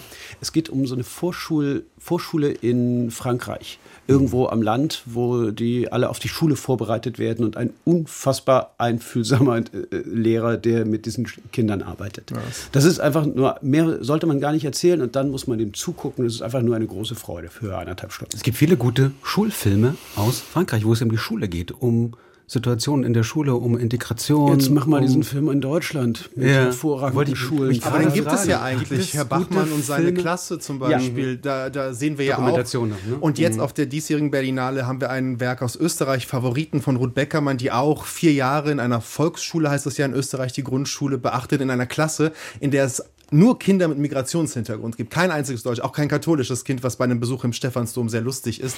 Aber ich sehe immer, dass diese Art von Film, wie der von Nicolas Philibert sein und haben, übrigens Klammer auf, Berlinale Gewinner vom letzten Jahr, der französische Regisseur, ähm, die erzeugen ein unglaubliches Bedürfnis beim Publikum darüber zu reden. Also das ist nicht nur das Thema Schule, weil alle mhm. entweder Kinder in der Schule haben oder selber mal in der Schule waren, mhm. sondern äh, diese, diese, dieser Mikrokosmos Klasse erzählt ja auch etwas über die Art und Weise, wie wir gemeinsam leben wollen. Und diese Filme erzeugen, wie ich finde, immer die schönsten Gespräche nach den Filmen, weil alle etwas beisteuern zu einem Art Diskurs oder zu einer Debatte, die uns vielleicht auch so weiterbringen könnte. Auf jeden Fall besser als so einige Talk, Polit-Talkshows mhm. zu diesem Thema. Was schauen Sie als nächstes an, Frau Benedikt? Ich möchte etwas empfehlen und äh, obwohl es Teufelszeug ist, eine Serie. Jetzt bin ich ja gespannt. Jetzt bin ich auf, Teufelszeug. Auf Apple, TV, äh, auf Apple TV hat mein Sohn mich gezogen, ich komme gerade aus Berlin zurück, äh, dass eben ich angucke Masters of the Air. Das ist eine Serie, äh, Hauptdarsteller ist Austin Butler und zwar geht es um eine englisch-amerikanische äh, Luftbrigade, die eben im Zweiten Weltkrieg gekämpft haben. Es sind brutalste Szenen, aber wenn man sich vorstellt, in einer Welt, in der wir heute leben, was Krieg wirklich ist, dann ist diese, ich habe drei Folgen jetzt gesehen und bin total begeistert von dieser Serie Masters of the Air. Hat das jemand gesehen hier in der Runde? Steht aber auf meiner Liste ganz weit mm. um. Noch nicht. Ich warte, bis die Berlinale vorbei Wenn man Apple TV anmacht, wird es auch heftig gefeatured gleich ganz vorne. Ne? Ich ja. hätte noch eine Frage an Sie. Sie haben so in einem Nebensatz zu äh, äh, The Quiet Girl gesagt, äh, der läuft jetzt ja nur noch in Programmkinos. Ähm, was meinen Sie damit? ja, also das, das Wörtchen nur hat Herrn Fein nicht gesagt. Das hat mich tatsächlich ein bisschen irritiert. Dieser Film ist ja. ausschließlich in Programmkinos und in keinen anderen Kinos auf dieser Welt ja. gelaufen. Aber da sehen Sie mal, dass ich in solche Kinos einmal in der Woche immer gehe und dachte, äh, in, in den Kinos, wie die, diese großen Multiplex-Dinger da, da habe ich mhm. gedacht, da kommt der nicht hin, wenn Leute den gern sehen wollen. Aber umso besser. Ich gehe natürlich nur in Programmkinos, wenn ich auf der Welt irgendwo bin. Und das jetzt interessiert mich Ihr Lieblingskino in Bochum. weil da habe ich studiert. Ja. Ist nicht wahr, ehrlich. Ja, ja. Das heißt Casablanca und macht unheimlich tolle Filme, äh, zeigt unheimlich gute Filme, also immer nur die besten, die es überhaupt gibt, die gerade im Moment äh, unterwegs ah. sind. Ja, das werde ich dem Kollegen sagen, den sehe ich heute wahrscheinlich. Der ist wahrscheinlich gerade nicht in Bochum, sondern auf der Berlinale. Ist, das, äh, ist dieses Bratwursthäuschen, wo es die beste äh, Bratwurst Das auch noch. Das ist eine schöne Kombi. Davor oder danach? Davor oder danach? Vor dem Kino oder danach? Hinterher, um hinterher, noch gut. den Film nachzuspüren. Okay. Da wünsche ich viel Spaß. Danke für den Anruf. Viele Grüße nach Bochum. Angelika Benedikt, also mit ihrer Empfehlung uh, The Quiet Girl und uh, was sie sich bei Apple TV jetzt anschauen will, Masters of the Air. Erzählen Sie uns von Ihren Lieblings Serien, von Ihren Lieblingsfilmen, vielleicht auch Ihrem Lieblingskino, rufen Sie uns an 0800 2254 2254. Und Markus Kania schreibt uns aus Hamburg. Erstmal guten Morgen hier in die Runde, Herr Pfeil, Herr Balz, Herr Wilinski. Ich gebe es einfach mal weiter. Wir, wir, grüßen alle zurück. Viele Grüße nach Hamburg. Dune Part 1 ist der Film der letzten Jahre, der mich am meisten begeistert hat als Roman, als Fan der Romanvorlage von Denis Villeneuve äh, kam damals zusammen, was zusammengehört, mit welcher Bildgewalt und Epik die komplexe Geschichte des Dune-Universums auf die Leinwand gebannt wurde, ist etwas, was ich nur selten im Kino erlebe. Ich habe diesen Film bereits viermal wow. im Kino gesehen und ich glaube, man muss ihn gar nicht mehr im Kino sehen. Der ist ja garantiert auch schon on demand ja, zu haben. Ne? Ja, ja, also er ist ganz bewusst wieder ins Kino. Da kann man es aber auch sein lassen, wenn man den zu Hause guckt. Das kann, das, kann, man einfach komplett. Muss man, muss im, man Kino, im Kino sehen. sehen. Ansonsten hat es überhaupt keinen Wert. Genau. Markus Kanier, Sie machen alles richtig. Viele Grüße. und jetzt in Vorbereitung auf Dune 2. Also der nächste Part, wo ja auch viele Kinobetreiber sagen, ganz wichtiger Film, auch für uns, der muss gut laufen, schreibt er hier also in Vorbereitung auf Dune zwei, sag ich jetzt mal, auch noch mehrfach in den nächsten Wochen anschauen. Ich hoffe, dass Dune Part 2 diese Filmreihe in den Kino-Olymp zu den ganz großen Epen wie Lord of the Rings erheben kann. Ich weiß nicht, Patrick, konnten Sie den Film schon sehen? Nein, den mhm. konnte ich noch nicht sehen, den sehe ich nach der Berlinale. Aber ich meine, Denis Villeneuve ist genauso wie ein Christopher Nolan, der jetzt mit Oppenheimer so einen Erfolg in den Kinos hatte. Das sind Regisseure, deren Lieblingsfilme sind dann so Rainer Werner Fassbinder zum Beispiel Filme. Und die machen aber Blockbuster. Und sie machen aber nicht die Blockbuster der Unterforderung, sondern sie wollen auch ein Massenpublikum ganz bewusst, für die müssen sie ja produzieren bei solchen Geldern, die wollen ihnen Komplexität bieten. Und ich finde das eine sehr gesunde Entwicklung, das auch im Blockbuster erzählen, da Regisseure und Produzenten sind, die sagen so, na, na, wir können auch so groß und und Dune ist ja eine komplexe Geschichte. Also wenn wir da anfangen zu erzählen, worum es da genau geht und wie die ganzen Konflikte sind, kommen wir ja hier nicht raus. Was ist der Tagen. Rahmen? Also äh, ja. viel Sand habe ich Angucken. verdammt Angucken. viel Sand, oder? naja, es geht, es, es ist letztendlich ein, ein, ein, ein, Krieg der Sterne, wenn man so möchte. Es geht um das Vertreiben. Krieg der Sterne, aber mit Hirn. Das ist hervorragend. Ja, es basiert ja auf einem, gerade gesagt, Entschuldigung. es basiert ja auf einem berühmten Science-Fiction-Roman. Es ist auch eine Philosophie dahinter. Es geht um verfeindete Familien, um einen, ja letztendlich eine Jesus-Figur, die vielleicht die Erlösung Lösung bringen kann für die unterjochte Bevölkerung auf dem Planeten Dune. Ähm, aber wie das äh, Villeneuve auch reduzieren muss letztendlich, er kann ja nicht die ganzen Seiten auf die Leinwand bringen, er erzählt es halt audiovisuell, er erzählt es halt mit Kino. Und ich glaube, das ist auch eben Kino, dass man sich fallen lässt in fremde Welten und dann rauskommt und sich Berlin oder Bochum oder München ansieht und fragt so, wo bin ich hier eigentlich? ja. Ich Christian Pfeil auch begeistert von Dune? Ja. Part 1? Ja, ja. Mhm. Also es gab ja schon einige Versuche, dieses ähm, Ding zu verfilmen. Man merkt dem Roman tatsächlich an, was, was für eine Geistesepoche ja. der kommt und so weiter. Und deswegen sind auch alle Verfilmungen bisher schiefgegangen. Und das, das ist einfach, das ist so großartig, was er da zaubert. Der lässt, der, der nimmt alles, was dieser Roman hat und setzt noch was drauf. Ich hatte, wollte nur ganz kurz ein, ein sehr, sehr, so ein Erlebnis im Kino. Da kommt ein Typ aus dem Kino. Der erste Teil war ja auch irgendwie drei Stunden. Ja. Und äh, ein Score von Hans Zimmer, das ist, ähm, das ist, das, das ist großes Kino einfach. Ganz großes Kino, aber der Typ kam raus und sagte so, was für eine pathetische Scheiße. Ja. Und ich habe in München drüber, gewesen sein, kann das sein? Ja. ich habe ganz kurz drüber nachgedacht und wir, stimmt, kann man auch so sehen, aber es ist einfach auch geil. Einfach richtig, man kann sich so reinfallen lassen in dieses, in dieses, diese Klangwelten, in diese Bildwelten. Das ist besser geht ähm, Blockbuster-Kino Wann kaum. kommt der zweite Teil? Ähm, am, 29, ah, am Schalttag, am 29. Februar kommt er offiziell in deutschen Kinos. Gleichzeitig mit The Zone of Interest. Gleichzeitig mit The Zone äh, Von dem wir jetzt auch schon sehr geschwärmt Ein haben. sehr spezieller Schalttag dieses Jahr. Ja. Also, Dune, zweiter Teil. Darauf freut sich Markus Kania und sicherlich auch sehr viele weitere Menschen. Noel Borutta schreibt uns per Mail, zuletzt haben meine Freundin und ich den Film Poor Things gesehen. Mir persönlich waren es zu viele Sexszenen und auch die künstlerische Art war etwas zu langweilig. Ja, cool. Poor Things ist eine ganz besondere Geschichte von einer äh, von einem Kind in einem Frauenkörper, kann man glaube ich so sagen, oder? Ja, das ist die, Ja, das ist wie- die politisch korrekte Fassung, das zu formulieren. Also hier wird ja, hier wird ja das, das Hirn eines neugeborenen Babys äh, äh, eingepflanzt in eine Frau, die gerade selbst, also die Mutter quasi, die Selbstmord begangen hat. Das ist eine Art feministische Frankenstein-Geschichte von Yorgos Lanthimos, der auch den Goldenen äh, Löwen in Venedig mit dieser Geschichte äh, gewonnen hat und wird von vielen auch gefeiert, ebenso als feministische Neudeutung eines Mythos, weil wir eine Frau sehen, die quasi sich in einer patriarchalen Welt immer wieder selbst behaupten muss, auch durch Sex, auch durch käuflichen Sex, den sie anbietet, weil sie das so möchte, nicht wahr? Das ist ein Film, der immer Selbstbestimmt. wieder Ist selbstbestimmt. selbstbestimmt? Das ist ja Mhm. die das, darüber könnte man sicherlich noch debattieren, ob der Film sie aus ihrem moralischen Gefängnis entlässt oder nicht. Aber ich finde, dass Yorgos Lanthimos mit einer super Schauspielerin wie Emma Stone hier sich sehr viele Freiheiten nimmt und so viele Ideen, die er da mit seinen ganzen Linsen macht, mit der Froschaugenlinse und so weiter, das sieht man ja wirklich selten. Die Blasen Ja, mitten in genau. den Gesprächen, die sind eine totale Wucht.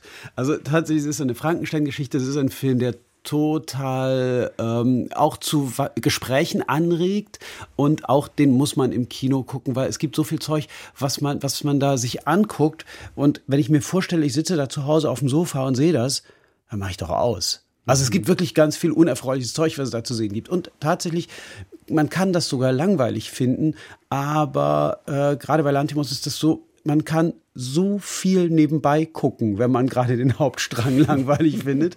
Also es ist so Teil des Kinoerlebnisses bei dem, dass er so einfach so viele wirre Ideen hat, hat man da überall in, dem, in der Ausstattung. Äh, Das, das, der Film hat mir großen Spaß gemacht. Und ein Film, der viele Diskussionen auslöst. Also immer wieder, wenn der Titel äh, Ja. kommt, stellt sich immer die Frage, und ist er nun feministisch oder nicht? Das ist so die Debatte, die Ganz genau. in meinem Umfeld immer wieder höre. Ja, ich habe mm. eine Mitarbeiterin, die hat mich total angeschimpft, dass wir diesen Film, äh, wir haben den sehr, sehr groß gefeatured bei uns, weil ich das total interessant finde. Und dann, ja, aber du bist ja auch ein Mann und überhaupt, das ist, das ist ja, die Sicht des Mannes nur und so.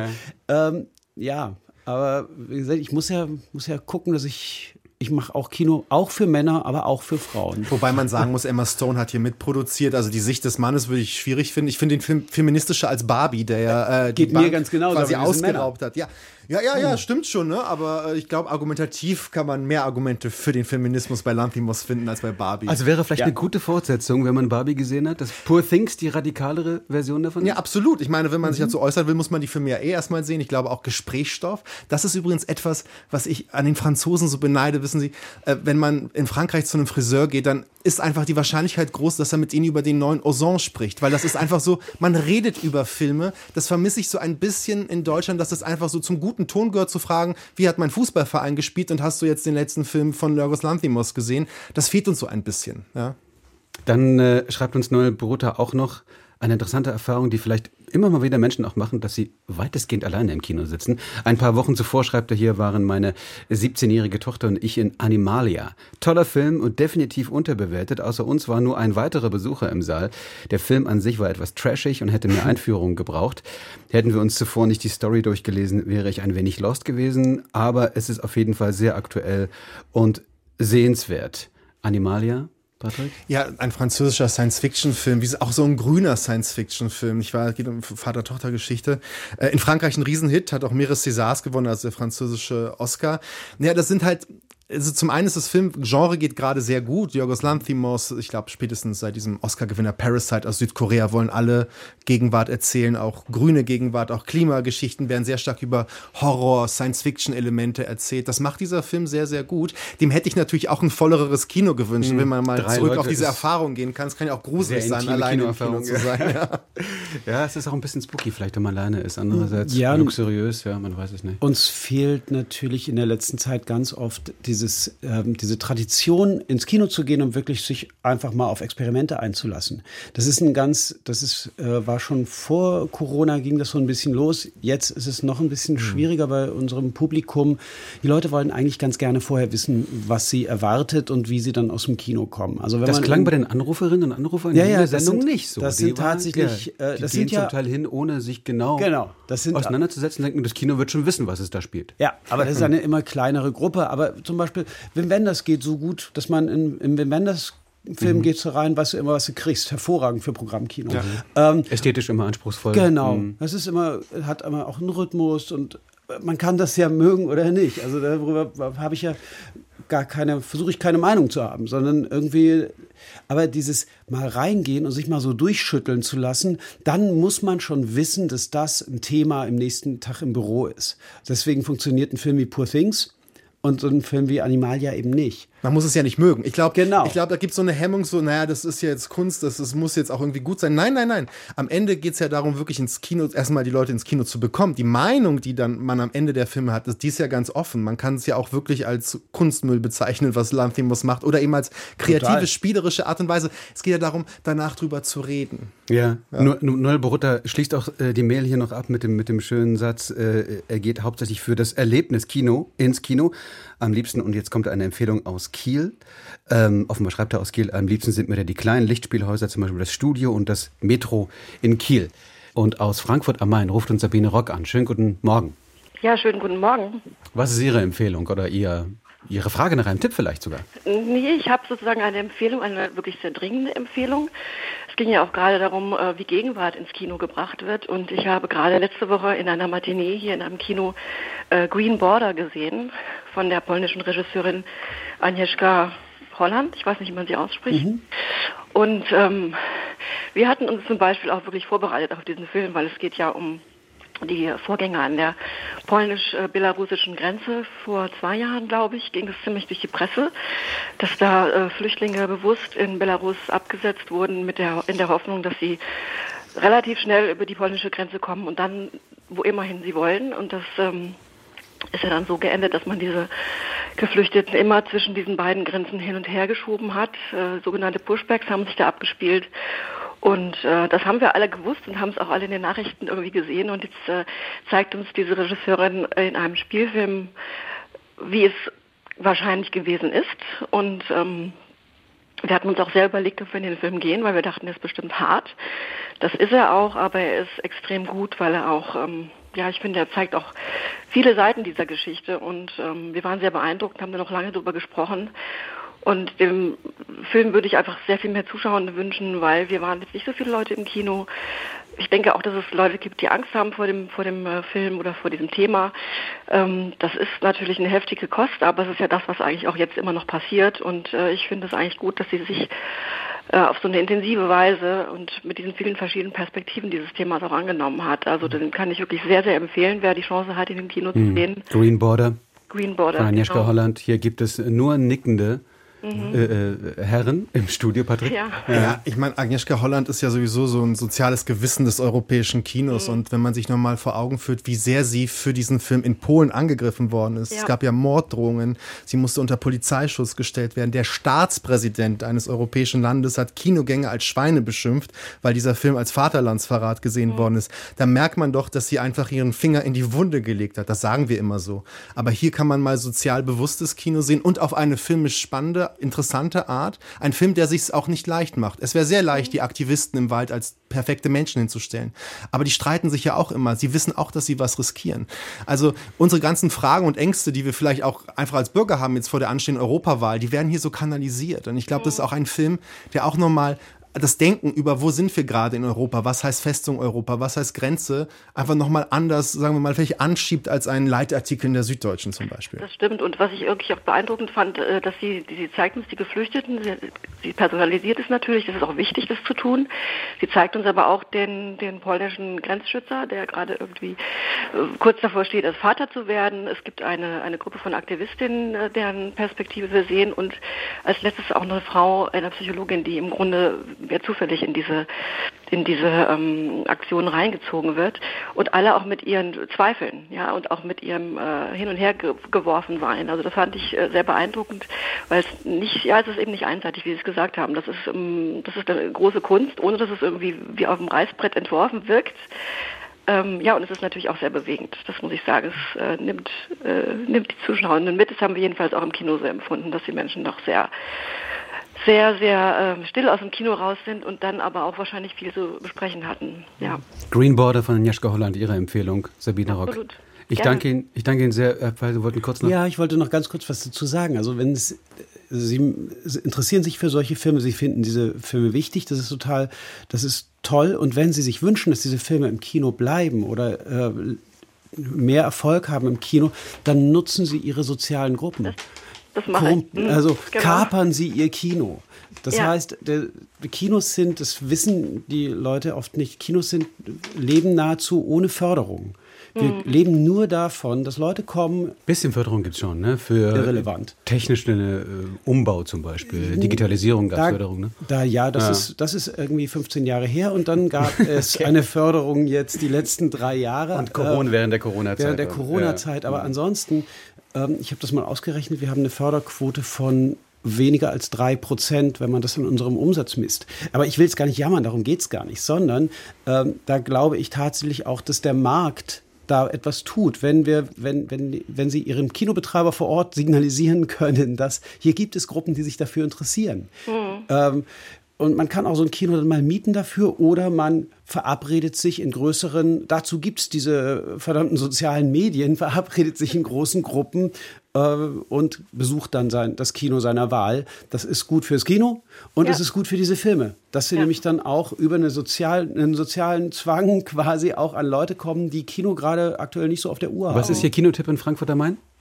Also wir gehen hier gerne äh, in die Harmonie, die gehört zu den Arthouse-Kinos. Äh, Harmonie, Eldorado und Cinema. Äh, Cinema, genau. Die sind auch, glaube ich, schon prämiert worden Ich liebe ihre diese Arbeit. Namen. Eldorado, Harmonie, herrlich. Ja, so wie Kinos früher Die eben auch Kinos hießen. sind ja. tatsächlich alle drei toll. Ja, sie sind wirklich toll. Also das ist, äh, die machen eine super Arbeit. Die haben jetzt auch irgendwie das vor einigen Jahren hat er ja glaube ich der Besitzer gewechselt und die machen eben diese Filme auch und sie bringen auch oft Regisseure und da Schauspielerinnen, Schauspieler ins Kino zu Gesprächen. Das passiert natürlich, wenn ich war neulich bei einer Premiere, da war Charlie Hübner, da da war es natürlich voll. Ja, ich meine, alle finden Charlie Hübner toll, ich auch. Aber ähm, also sie machen es eben auch für, sag ich mal, etwas sperrigere Filme und ähm, da hoffe ich, dass der Film jetzt heute Sonntag oder morgen noch läuft, weil wir waren letzten Sonntag in der Matinee und da war es jetzt nicht so voll. Und das ist äh, vielleicht gut nochmal ein guter Tipp von Ihnen, dass man das selber als, als Zuschauerin auch einfach streut und äh, das bewegt, was man so bewegen kann als private Kinogängerin. Sabine Rock, viele Grüße nach Frankfurt am Main. Viel Spaß im Harmonie, im Eldorado und wie sie alle heißen. Ja, Dankeschön. Dank. Ja, und danke auch für den Tipp Green Border von Agnieszka Holland. Ja. Also dieser. Film über die Grenze Polen, äh, Belarus. Und aus, äh, da wir gerade über Kinos reden und über die Liebe vielleicht auch zu kleineren Kinos, gehen wir ins schöne Prero auf dem DAS äh, an der Ostsee, Mecklenburg-Vorpommern. Ingrid Lukas Schapke ruft an. Schönen guten Morgen. Ja, einen wunderschönen guten Morgen aus Prero. Ja, Sie wollen schwärmen von Ihrem Dorfkino. Ja, ich muss mal eine Lanze für unser Dorfkino brechen. Wir sind hier in Prero das einzigste Kino zwischen Rostock und Stralsund und haben einen sehr, sehr engagierten Betreiber. Und äh, er hat sein Kino auch während der Corona-Zeit noch mehr modernisiert. Wir sitzen hier besser als im Flugzeug vom Sitzabstand. Und er ist, sehr, sehr engagiert und interessiert. Business Class. er ist sehr engagiert und interessiert und er spielt ab zwei Gästen. Und wenn wir Also wenn man ab zwei, also wenn man als Paar Ja, zum Beispiel hingehen will oder ein Kinodate, ich, Wir hatten schon öfter Ja. das Vergnügen und waren nur zu zweit im Saal zum Leiden des Betreibers. Der arme Mann. Aber äh, es regt uns immer wieder an, auch Freunde äh, dazu animieren, ins Kino zu gehen. Und auch äh, er spielt gerade in der Vor- und Nachsaison auch mal kleine Filme, die sonst nur im Programmkino zu sehen sind. Zum Beispiel Wim Wenders Perfekt D war schon bei uns im Kino. Äh, das hat uns total begeistert. Und wir lassen uns immer wieder neu überraschen, was er dann in der nächsten Woche äh, spielen kann. Das haben Sie gesehen, Wim Wenders? Und hat Sie, fanden ja, Sie gut? das war schon bei uns im Kino. Und wir, wir sind begeistert. Äh, Wir waren erst in Japan von der Toilettenkultur in Japan. Und dieser leise Film äh, ist uns sehr nahe gegangen. Perfect Days, äh, ja. Patrick, ja. wie ist es? Ja, also wenn, wenn das ist ja so der große Weltreisen des Kinos, wo der schon überall war mit seiner ja. Kamera und man hat ja das Gefühl, er sucht nach immer etwas. Und das ist ja ein Film, wo man meint, er hat was gefunden. So eine Ruhe mhm. zum Leben. Diesen Mann dazu sehen, wie er die Toiletten putzt, in Wirklichkeit sein Leben auch schon so geordnet hat wie diese Toiletten. Wenn man in Japan war, weiß man, dass ein so sich auf die Toilette setzen auch ein Abenteuer sein kann mit den ganzen Knöpfen. Aber es sind so die saubersten Toiletten, die saubersten Toiletten der Welt. Das kann ja, das stimmt. Aber das ist ein Wunder wunderbarer Film und Wim Wenders hat sich in seinem Alter, muss man ja auch mal sagen, nochmal fast ein bisschen neu entdeckt und das ist ja auch immer sehr schön. Ja. Und unser Kinobetreiber hatte diesen Film schon. Das war das Geniale. Ja, dann würde ich doch mal sagen, dann ist Ihr Kinobetreiber doch ein Programm-Kinobetreiber und nichts anderes. Naja, er muss schon auch äh, Geld einspielen und in der Saison werden halt äh, auch die Blockbuster gespielt, was auch wichtig ist für Ja, ihn. was meinen Sie, was damit wir es, machen? Wir zeigen möglich, auch Blockbuster. Damit es möglich ist, dass Sie und Ihr Mann alleine im Kino in einem Wim Wenders-Film sitzen können. Das ist doch vielleicht auch eine gute Mischkalkulation. Ja. Naja, wir, wie gesagt, äh, wir ziehen den Hut vor dem Betreiber. Er wollte ja. schon mal aufgeben Nein. und ist Gott sei Dank kein, noch da. Auf keinen Fall, auf keinen Fall. Ja? Äh, soweit ich den DAS kenne, gibt es da ja auch noch äh, Wustrow zum Beispiel. Ja, äh, da gibt es auch noch ein kleines, ein kleines Wellblechkino. Da war ich äh, ja, im letzten Sommer. Das wird Saison bespielt, ah. aber unser Kino wird ja das ganze ah, Jahr bespielt. Das ist ein wichtiger Unterschied, alles klar. Ja, ja. Ne? Viele Grüße an die Ostsee, tausend Dank für den Anruf. Ja, und danke für die gute Sendung. Aber sehr gerne. Ingrid, Tschüss. Lukas, äh, Schapke und die Sendung natürlich auch jederzeit nachzuhören unter deutschlandfunkkultur.de. Ich wollte nur sagen, weil wir auch gerade jetzt von so strukturschwächeren vielleicht Gebieten mal gesprochen haben, wie wichtig es ist, dass dort immer Leute noch Kino betreiben. Wir hatten kurz vor Weihnachten so eine kleine Serie gemacht über Kinoretter. So, mal nicht aus der Politik oder so weiter, sondern Menschen, die einfach gesagt gesagt haben, in meinem Ort muss ein Kino sein. Und ich bin erstaunt gewesen, egal ob das Ober-, Unterfranken, Freiburg ist, wie viele Menschen einfach sagen, das geht nicht, dass es hier kein Kino mehr gibt. Das ist einfach, das heißt, es gibt ein Bedürfnis, ja, egal wie präsent es ist oder nicht, ähm, äh, dass, dass Christian Petzold nochmal, um auf ihn zurückzukommen, weil er so intelligent ist und der ich gerne mit ihm rede, der ja. Regisseur, der meinte so, eine Stadt oder ein Ort ohne Kino, das ist wie ein Land ohne Parlament. Also es gibt so eine Art Sehnsucht, dass es diesen Ort vielleicht auch als Treffpunkt gibt. Ne? Und je kleiner der Ort, desto wichtiger vielleicht auch noch ein Kino. Also Kinobetreiber haltet durch, auch an den kleinsten Orten. Äh, bei Christian Pfeil ist es nicht ganz so schwierig, weil er in München aktiv ist und da ja, vielleicht ja, ist nicht und ganz so schwierig und Jena ist. Und, ja, aber äh, wir reden jetzt wirklich von Dörfern, von ja. ländlichen Strukturen. Es gibt ja auch sowas wie mobile Kinos. Das ist ja auch was Tolles. Wird ja auch mhm. immer wieder gemacht, dass äh, dort Initiativen sind, die unterwegs sind und eben durch die Dörfer fahren so ein bisschen so Cinema Paradiso mäßig und dann tatsächlich Kino zeigen vor Ort. Auch das sind immer sehr schöne Dinge, die natürlich vor allem im Sommer stattfinden. Sabine Schröder hat uns hier auch geschrieben, ein Plädoyer für das deutsche Kino, so hat sie die E-Mail überschrieben. Filme wie Marlene, Comedian Harmonists und das Werk Hilde von Heike Makatsch.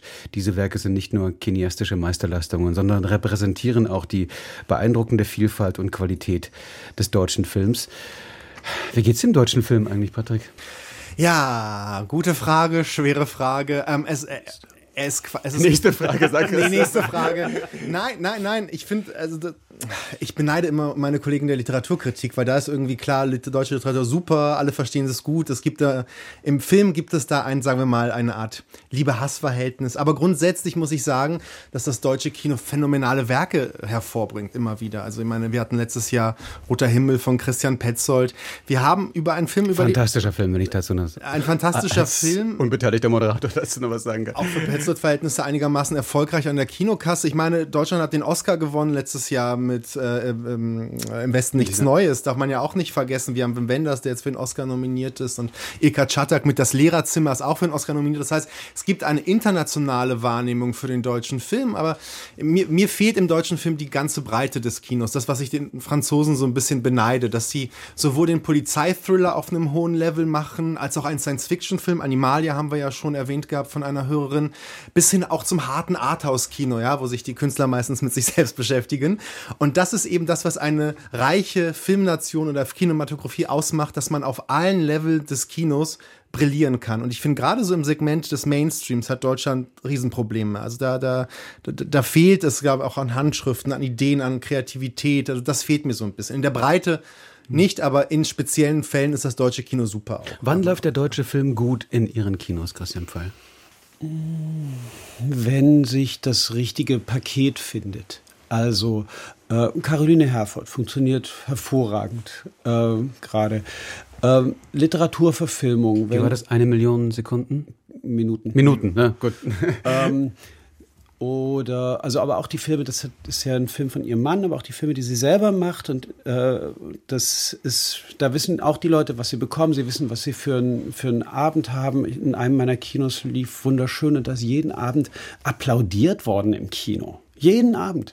Das ist Der Film wunderschön. Ja. Mhm. Mhm. Es war, es war total, total gut, aber dann mhm. eben gerade auch das Lehrerzimmer ist, ist gut, dass, dass Sie das erwähnt haben. Das ist ein hervorragender Film, der zeigt, was da, was da mal so geht, aber für das, was wir für Produktionen ausgeben, ist das viel, viel, viel zu wenig. Und äh, es wird niemals bis zu Ende gedacht, wo dieses, dieser Film am Ende hin soll, das wird ja von Produzentenseite viel darüber lamentiert, dass es immer Fernsehbeteiligung ah, geben. Wie er ausgewertet werden soll, oder? Genau. Mhm, mhm. Auf welche, ich habe. Welchen Plattformen? Genau. Mhm. Mir wird ja immer unterstellt, ich hätte was gegen Fernsehen oder was gegen Multiplex-Kinos oder gegen Streamingdienste. Habe ich überhaupt nicht. Also wenn das, der, der Film, der dafür gemacht ist, der soll dann auch da sein. Aber was halt überhaupt nicht geht, sind diese Hybride.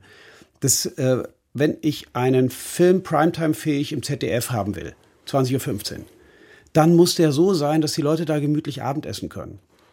Wenn ich aber den gleichen Film im Kino auswerten will, dann muss der so sein, dass den Leuten das Abendessen aus dem Gesicht fällt. Mhm.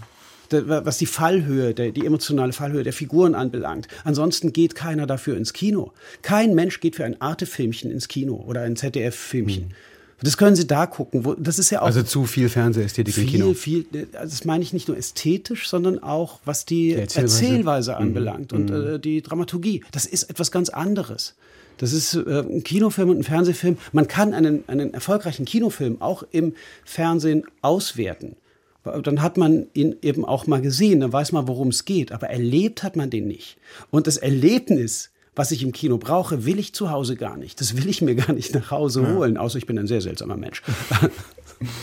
Andreas, ja, Patrick. Kurz nee, ich wollte nur erwähnen, dass und die, die sagen wir gerade anfangen, ich will ja immer noch eine Lanze für Debütanten brechen, die haben es dann immer schwer, überhaupt dann ein Publikum zu finden. Ich war immer, wenn wir über die frühen Wim Wenders, Alexander Kluge Filme sprechen, die ja das neue deutsche Kino etabliert haben, die hatten auch ein Publikum, das das wollte. Und ich glaube, da gibt es äh, auch äh, genrebrechende, neuerzählerische Talente, ja, die gerade erst mhm. anfangen, ihre Filme zu machen.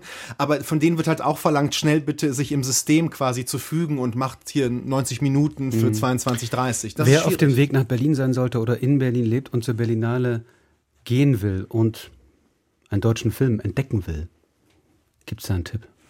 Ja, ähm, der Film heißt Ivo, kommt von Eva Trobisch. Eva Trobisch wird gerade auch von internationalen Kollegen als die spannendste Regiestimme, Nachwuchsstimme gefeiert. Ivo ist ein Film über eine Krankenpflegerin, ein Thema, das sehr viele Menschen interessiert, weil es sie direkt betrifft oder betreffen wird oder betroffen hat. Über eine junge Frau, die aber nur Patienten pflegt, die kurz davor sind zu sterben. Und wie dieser Film von Deutschland erzählt im Jahre 2024, wo es eben Fehler gibt, wo es kein Geld gibt für Pflege, wer sich das leisten kann und wer nicht leisten kann, ist das eine. Auf der anderen Seite ist der Film sehr kreativ, weil er mit so halb dokumentarischen Ideen arbeitet, sehr stark auch mit Schauspielern arbeitet, die keine professionellen Schauspieler sind. Das ist ein sehr spannender Film, dem ich auch viele Augen wünsche, nicht wahr? Weil er eben über uns alle erzählt, über Deutschland, über diese Gesellschaft und dabei auch einen wunderschönen Rhythmus hat. Er heißt nochmal? Ivo. Ivo. So wie die Hauptfigur. So wie die Hauptfigur. Gut. Jetzt bei der Berlinale und vielleicht mit einer Chance auch im Kino zu Auf jeden Fall kommt er, er hat schon, er, einen Verleih, er hat schon Kinos, in Kinos ja. Vielleicht auch in eines ihrer Kinos, ja, im Fall. Ganz bestimmt. Ja. Und äh, natürlich dürfen wir auch nicht vergessen, wir haben immer noch Andreas Dresen ja. ja. Und der macht immer wieder Filme, die sich an ein großes Publikum richten, die. Der jetzt auch im Wettbewerb ist. Der eben jetzt Film auch im Wettbewerb ist heute. Über die Rote Kapelle. Genau. Über die Widerstandsgruppe. Eine, eine Widerstandsgruppe, die eben nicht aus Generälen besteht, die irgendwie bis kurz vor Ende des Krieges systemtreu waren, sondern einen echten Widerstand. Wann startet der Film? Der, der startet im September. Andreas Dresen, neuer Film, also auch eine Empfehlung. Patrick, Liebe, äh, eure Hilde. Ja. Genau, richtig. Mhm. Ich will auch noch den zweiten äh, Film erwähnen äh, aus Deutschland, der morgen seine Premiere hat, Sterben von Matthias Glasner, der besetzt ist mit allen deutschen Schauspielern, die man kennt. Lilith Stangenberg, Lars Eidinger, ohne den man zurzeit keinen Film machen kann in Deutschland. Scheint so, oder? Das ist auch ein Film übrigens, der von Deutschland heute erzählt, über eine Familie, ein Deutschland, vor dem keiner, keiner hat Angst zu sterben, aber alle haben Angst vom Leben. Das ist ja mhm. interessant, ne? Und in dem Moment sieht man auch vielleicht noch mit an anderen Augen seine eigene Gegenwart. Und dazu laden die deutschen Filme dieser Berlinale auf jeden Fall ein. Mhm. Sie haben Ivo erwähnt, Patrick Wilinski, wo es eben auch um ähm, sozusagen eine äh, das Thema Krankheit geht mhm. und äh, das Thema vielleicht auch Gesundheitssystem. Dazu schreibt uns Caroline Röhrig aus, aus Würzburg. Erstmal vielen Dank für die ganzen tollen Tipps. Ich habe mir schon einiges notiert. Sehr gerne. Die Serie, die mich zuletzt sehr berührt und beschäftigt hat, ist This is Going to Hurt. Es geht um einen englischen Assistenzarzt, der in der Gynäkologie und die Probleme des Gesundheitssystems und damit zusammenhängt auch im Privatleben. Der Titel verspricht nicht allzu viel. Ähm, vor allem, da ich selber als Assistenzärztin im Krankenhaus arbeite, hat mich die Serie aber emotional sehr mitgenommen und zum Nachdenken gebracht. Jetzt zu sehen in der ZDF-Mediathek. This is Going to Hurt.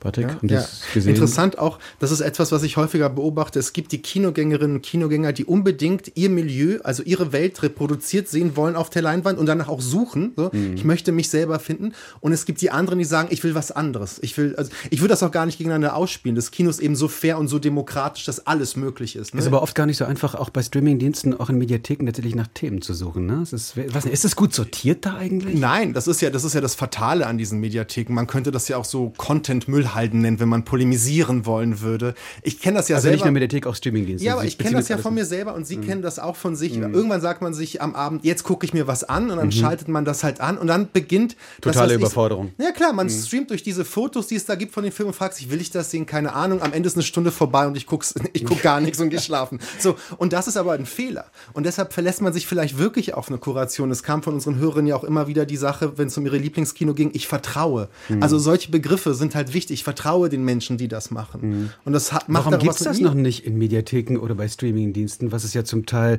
bei Musikdiensten ja durchaus gibt, dass da berühmte Weil's DJs oder Redakteure da ihre Lieblingsplaylists zusammenstellen. Warum gibt es das noch nicht? Weil es noch nicht funktioniert. Also mhm. wenn ich mich auf was verlassen kann, ist, wenn mir mein Streaming-Anbieter an, anbietet, oh ja, wenn Ihnen das gefallen hat, gefällt Ihnen das, das und das. Das ist der Algorithmus. Da, dann ja. weiß ich ja. nämlich ganz genau, dass mir das nicht gefällt.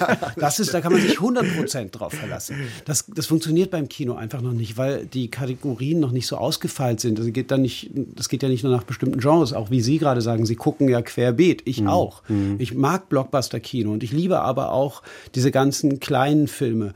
Und deswegen wird das, ich bin, ich bin für jeden Algorithmus ein Problem. Und ja. die meisten Menschen sind das, weil Menschen mhm. dann doch ein bisschen komplizierter sind. Ja, wir sind leisten Widerstand dadurch letztendlich. Ich ja. gucke ja auch manchmal gerne etwas, weil ich weiß, weil es schlecht ist. Es gibt ja auch so ein mhm. Bedürfnis, Trash zu sehen.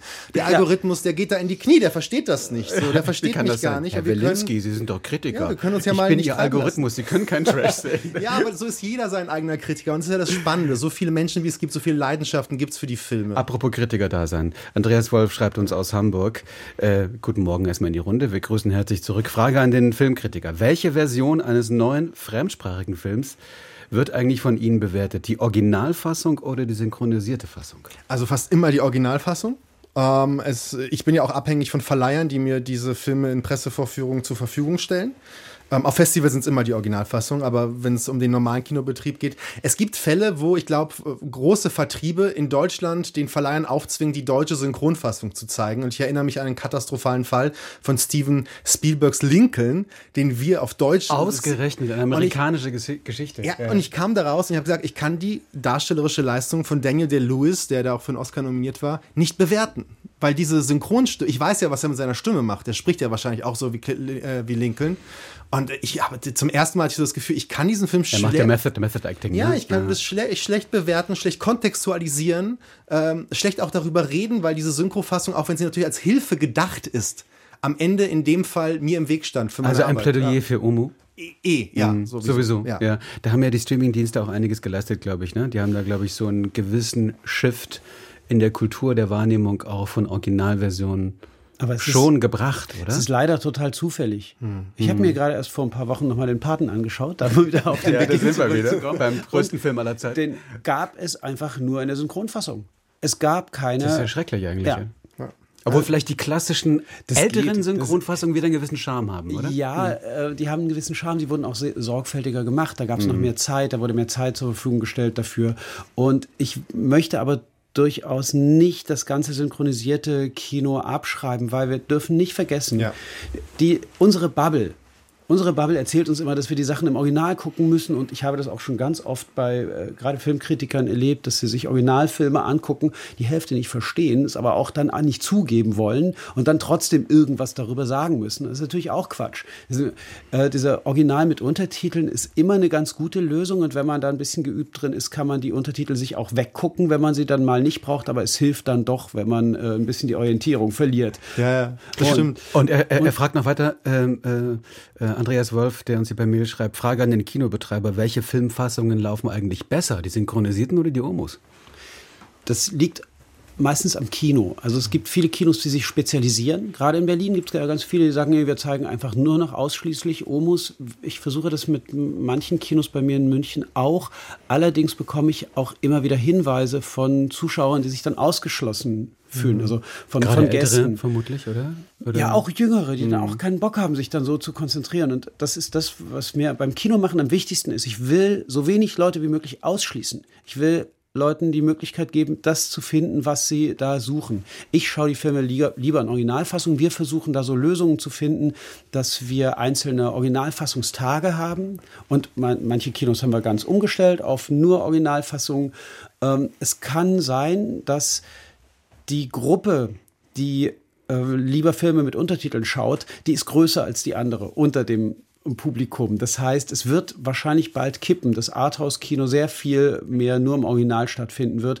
Und ich würde mir allerdings wünschen, dass es dann trotzdem immer noch so, dann wenigstens so tageweise deutsche Fassungen gibt, um bitte den Leuten die Möglichkeiten zu geben, weil ja. selbst wenn man den Film, und da haben Sie vollkommen recht, wenn der Schauspieler ist total in seiner mhm in seiner Mechanik behindert, wenn man ihn, ich muss wenn man so geben, die Stimme nimmt. Großer äh, Originalversion Fetischist. Also gerade wenn man solche Serien wie Fauda zum Beispiel, diese ja, ja, tolle ja, israelische Serie, Serie, wo man also wirklich, und das ist ja fast schon eine politische Botschaft, Hebräisch und Arabisch auf Augenhöhe hört.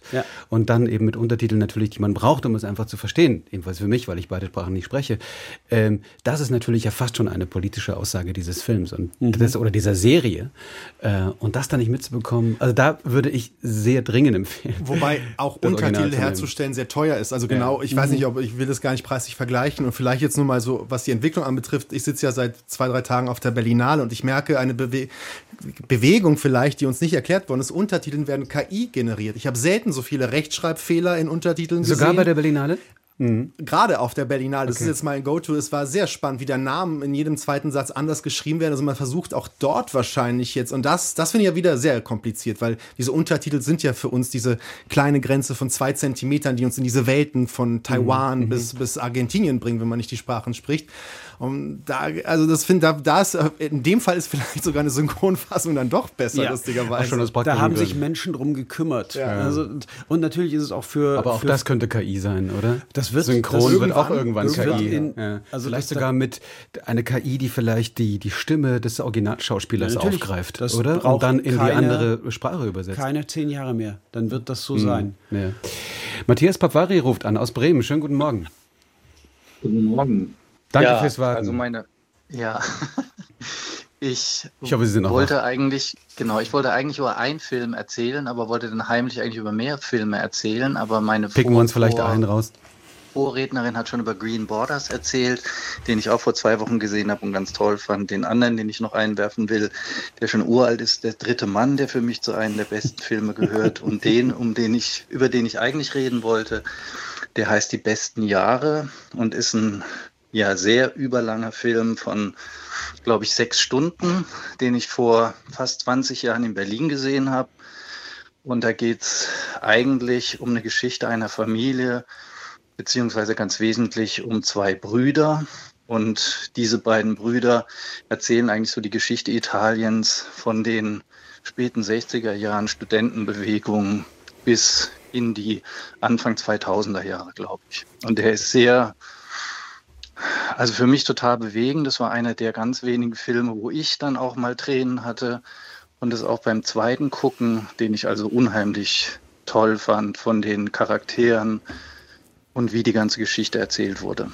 Ja, das ist auch ein Film, der in so einer italienischen Tradition steht, nicht wahr? Bertolucci mit 1900. Also ich be mhm. bewundere das italienische Kino manchmal, wie sie ihre sehr schwierige, komplizierte, äh, auch politische Geschichte des 20. Jahrhunderts immer über Kino erzählen wollen, um sich selbst zu fragen, wer sind wir eigentlich? Ja, Italien ist ja seit dem Risorgimento letztendlich auf der Suche nach sich selbst und das Kino ist ein schönes Mittel. Und das Beispiel ist natürlich wunderbar. Also aber ich würde natürlich auch noch 1900 von Bertolucci empfehlen. Also es gibt so ganz viele epische Filme, die ganz breit erzählen. Auch die Serie über Aldo Moro, äh, die neulich auf Arte lief äh, von einem halben Jahr, die aber, glaube ich, immer noch zu streamen ist, ist auch so spannend zu erklären. Uns vielleicht Italien, das ja so ein Urlaubsland für viele Deutsche ist, auch nochmal anders auf dieses Land zu blicken. Ja. Matthias Bavari, ich danke Ihnen sehr für diesen Tipp. Ja. Die besten gerne. Jahre. Und ach so, ich habe noch natürlich gleich mal die Gelegenheit genutzt, danach, also nachzuschauen. Marco Tullio Giordana heißt der Genau, Regisseur. genau, ja. Und der Film ist tatsächlich sechs Stunden und sechs Minuten lang.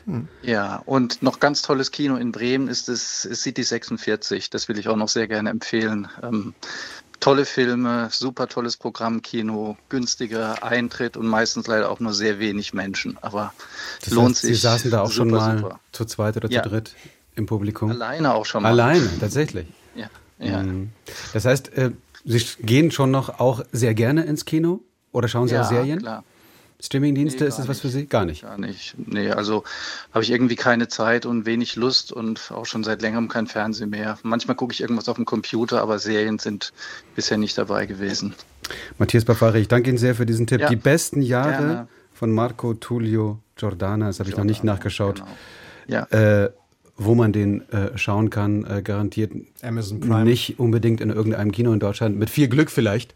Vielleicht nimmt Ja, Christian genau. Pfeil mal in irgendeiner Matinee mit auf. Aber sechs Stunden ist natürlich auch. Ha. Sechs Stunden und Sechs Minuten. woher sollen die Menschen erfahren, dass dieser Film, dass es diesen Film gibt bei mir Mhm. und ähm, dass er sich lohnt und Aber Sie könnten, theoretisch könnten Sie sagen, klar. ich gehe an den Verleih und Genau. möchte jetzt diesen Film zwei, dreimal zeigen und mit einer Matinee oder irgendwie oder. Das ist wie, klar. wie läuft das? Ja, so. Genau, ne? genau Mhm. so wird es Ja. laufen. Nur ich Mhm. habe natürlich könnte ich auch alle meine Gäste anschreiben und ihnen diesen Film empfehlen, aber das kann ich ein, zwei Mal im Jahr machen äh, mit so, so unbekannten Sachen. Eigentlich wissen die Leute schon sehr genau, was sie sehen wollen und sie brauchen halt das Angebot in ihrem Lieblingskino zur richtigen Zeit. Das ist das, wofür ich Ja. sorgen muss und dann kann ich sie immer mal mitnehmen und irgendwann mal einen Ausflug machen und also, dann guck mal, wenn euch das gefallen hat, dann äh, könnt ihr doch mal schauen. Wir zeigen gerade noch einen älteren Regisseur, äh, Film von dem Regisseur und äh, haben auch eine Gesprächsrunde dazu. Sowas haben wir etabliert. Oder wir haben, das geht immer nur, wenn man sowas in Reihen etabliert. Also haben meine, meine jungen Mitarbeitenden in dem einen Kino in München, die haben einfach jetzt eine Cinemathek erfunden. so, und da, da kommen dann so Filme, die sie gerne einfach mal auf großer Leinwand gucken wollten. Jetzt, jetzt kommt Vertigo. Den, den haben alle Leute natürlich nur im Fernsehen sehen Hitchcock. können. Genau. Mhm. Und die wollten den einfach mal sehen. Dann haben sie jetzt eine Reihe gemacht, ist natürlich schon seit Wochen ausverkauft. Mhm. So, Ja, und mhm. Sowas. Und Also das Highlights find ich, schaffen. Das finde ich aber, das finde ich so klasse, dass das eben auch ohne Förderung funktioniert, sondern dass man einfach nur sagt, ey, wir, wir finden genug Leute, die Bock darauf haben.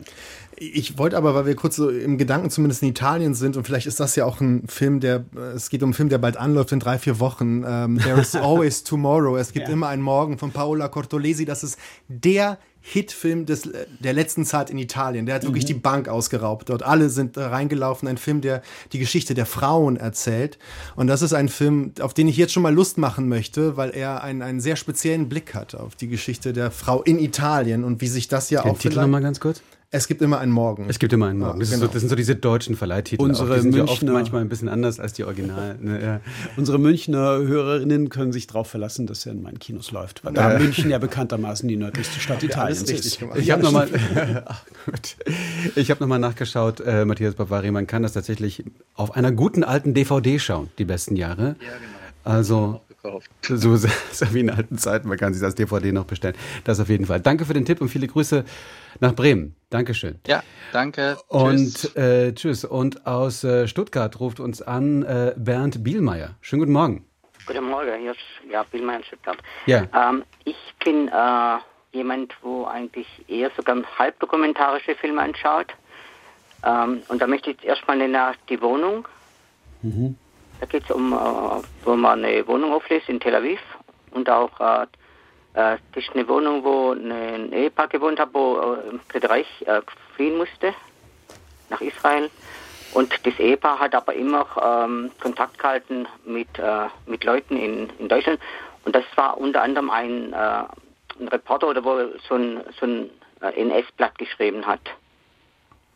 Und wo die Wohnung dann ausgeräumt wird, dann äh, kommen so Dokumente hoch und dann geht praktisch der, äh, der Regisseur oder der, wo den Film gemacht hat, das war der Enkel von dem, von der. Ist eine Dokumentation, ja? Ist eine Dokumentation. Eine Familiengeschichte, auch, soweit ich ja, ja, weiß. Äh, mhm. Der hat auch Filme äh, Preise, ziemlich äh, Preise abgeräumt. Mhm. Die Wohnung. Die Wohnung heißt mhm. es ja, ja. Gut. Ähm, dann ist natürlich, was ich auch sehr toll finde, Majestät brauchen Sonne. Unbedingt. Ja, den Film habe ich mal ganz alleine im Kino gesehen und da hatte ich noch kein eigenes Kino und ich hatte einen so herrlichen Vormittag mit diesem Film. Also das, der ist toll. Das ist über Wilhelm II., glaube ich, ne? Genau. Über den letzten deutschen Kaiser. Ja, der, der war ein mhm. großer, großer Technikfan, ja. Und das sind eine von den ersten Farm, Farbfilmaufnahmen drin. Auch ein Dokumentarfilm? Mhm. Nee, nee, von... der also in Majestät brauchen sie nicht. Genau, genau, das ist auch eine... Nein, nein, das ist mit Mario Adolf. Ah. Nein. Na, wir Nein.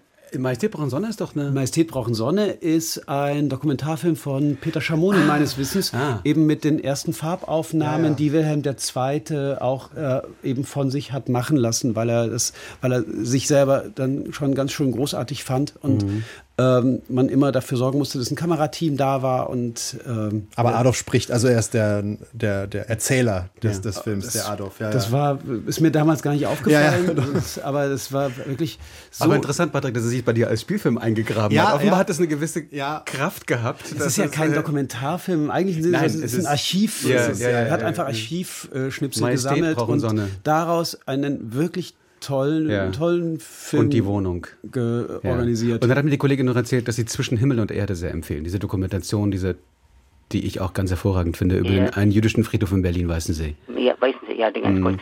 Und jetzt möchte ich noch einen, um einen Film erwähnen, wo es eigentlich, äh, den habe ich mir mal über, den habe ich mir, also das ist DVD, aber den, den habe ich mir extra aus Neuseeland schicken lassen. Das nenne ich Passion, ja. Und zwar, ja. welche ist das? Ähm, die äh, Literaturverfilmung von Patricia Grace, The Cousins, also die Cousinen. Klingt gut. Klingt gut. Klingt gut. Klingt gut. Der Roman ist von 19, äh, 1992 und der Verfilm ist äh, 2021. Ja. Was ich interessant finde, ist, weil jetzt zum zweiten Mal DVD oder Blu-ray aufkam, ich bin immer noch Verfechter von äh, Filme zum Teil besitzen, weil wir sprachen ja schon über die Streaming-Dienste. Eine Bibliothek haben, ne? Oder ja, eine Filmothek. Weil, also ein Abo bei einem Streaming-Dienst zu haben, suggeriert, ich habe diese Filme. Die Wahrheit ist, wenn die Server abgeschaltet werden, sind die Filme weg. Und ich habe bei mir immer noch vom Winde verweht stehen oder, keine Ahnung, der weiße Hai und so weiter. Das nimmt mir niemand weg, so in dem Fall. Also es gibt da schon auch Gründe, Dinge zu haben noch. Ne? Das gebe ich mal an. Ich habe noch eine ganze Menge 35 mm Kopien in meinem Keller. Oh, Gott, Gut, als Kinobetreiber gehört sich das auch so vielleicht. Ja. Reservoir Dogs, Pulp Fiction. Die kann man wirklich nur im Kino sehen, diese ja. Version logischerweise. Äh, oder man hat einen sehr teuren Projektor, den man sich zu Hause aufbaut. Bernd Bielmeier, vielen Dank äh, für Ihre Tipps und äh, für auch Ihre große Liebe zum dokumentarischen Film, was ich sehr teilen kann. Dankeschön. Ja, aber ich, wissen Sie, wenn ich das nur anmerken darf, ich bin eigentlich der Meinung, man kann, mal, wissen Sie, durch diese Filme lernt man noch was, kriegt einen weiteren Horizont und wird aber gleichzeitig noch unterhalten. Danke, Bernd Bielmeier. Und schönes Wochenende wünsche ich. Und ansonsten wünsche ich aller Orten viel Spaß mit ins Kino gehen, ob das nun auf der Berlinale ist oder jenseits der Berlinale in die vielen, es gibt ja noch viele tolle Kinos in Deutschland, trotz der Kinokrise. Ne? Es gibt keine ja. Kinokrise, wenn ich das mal so anmerken darf. Es gibt, ein, es gibt Mit Corona gab es eine. Es gab eine, das ist eine wirklich schwerwiegende Krise gewesen, aber Kinos gibt es, solange da Leute hingehen. Und das ist das, was wir den Hörerinnen und Hörern natürlich mitgeben können. Wenn sie wollen, dass es Kinos in ihrer Nachbarschaft gibt, dann müssen sie da hingehen. Und dann bleiben die auch. Und je nachdem, was für Filme sie sich angucken in großer Zahl, dieses Programm werden die Kollegen auch spielen. Christian Pfeil ist der Programmkinobetreiber von insgesamt acht Kinos in München, in Gera und in Jena. Und aus Anlass der Berlinale natürlich in Berlin unterwegs und in unserem Studio. Danke für Ihre Tipps, danke dafür, wie auch Sie Ihren Job lieben und das Kino lieben. Dankeschön für Ihre Zeit. Viel Spaß noch auf der Berlinale. Dankeschön. Und Patrick Wilinski aus unserer Filmredaktion, der jetzt wahrscheinlich gleich wieder zum nächsten Film Ja, ich gucke schon oder? auf die Uhr. Um zwölf sollte ich im Berlinale Palast sitzen. Das kriegen wir aber hin.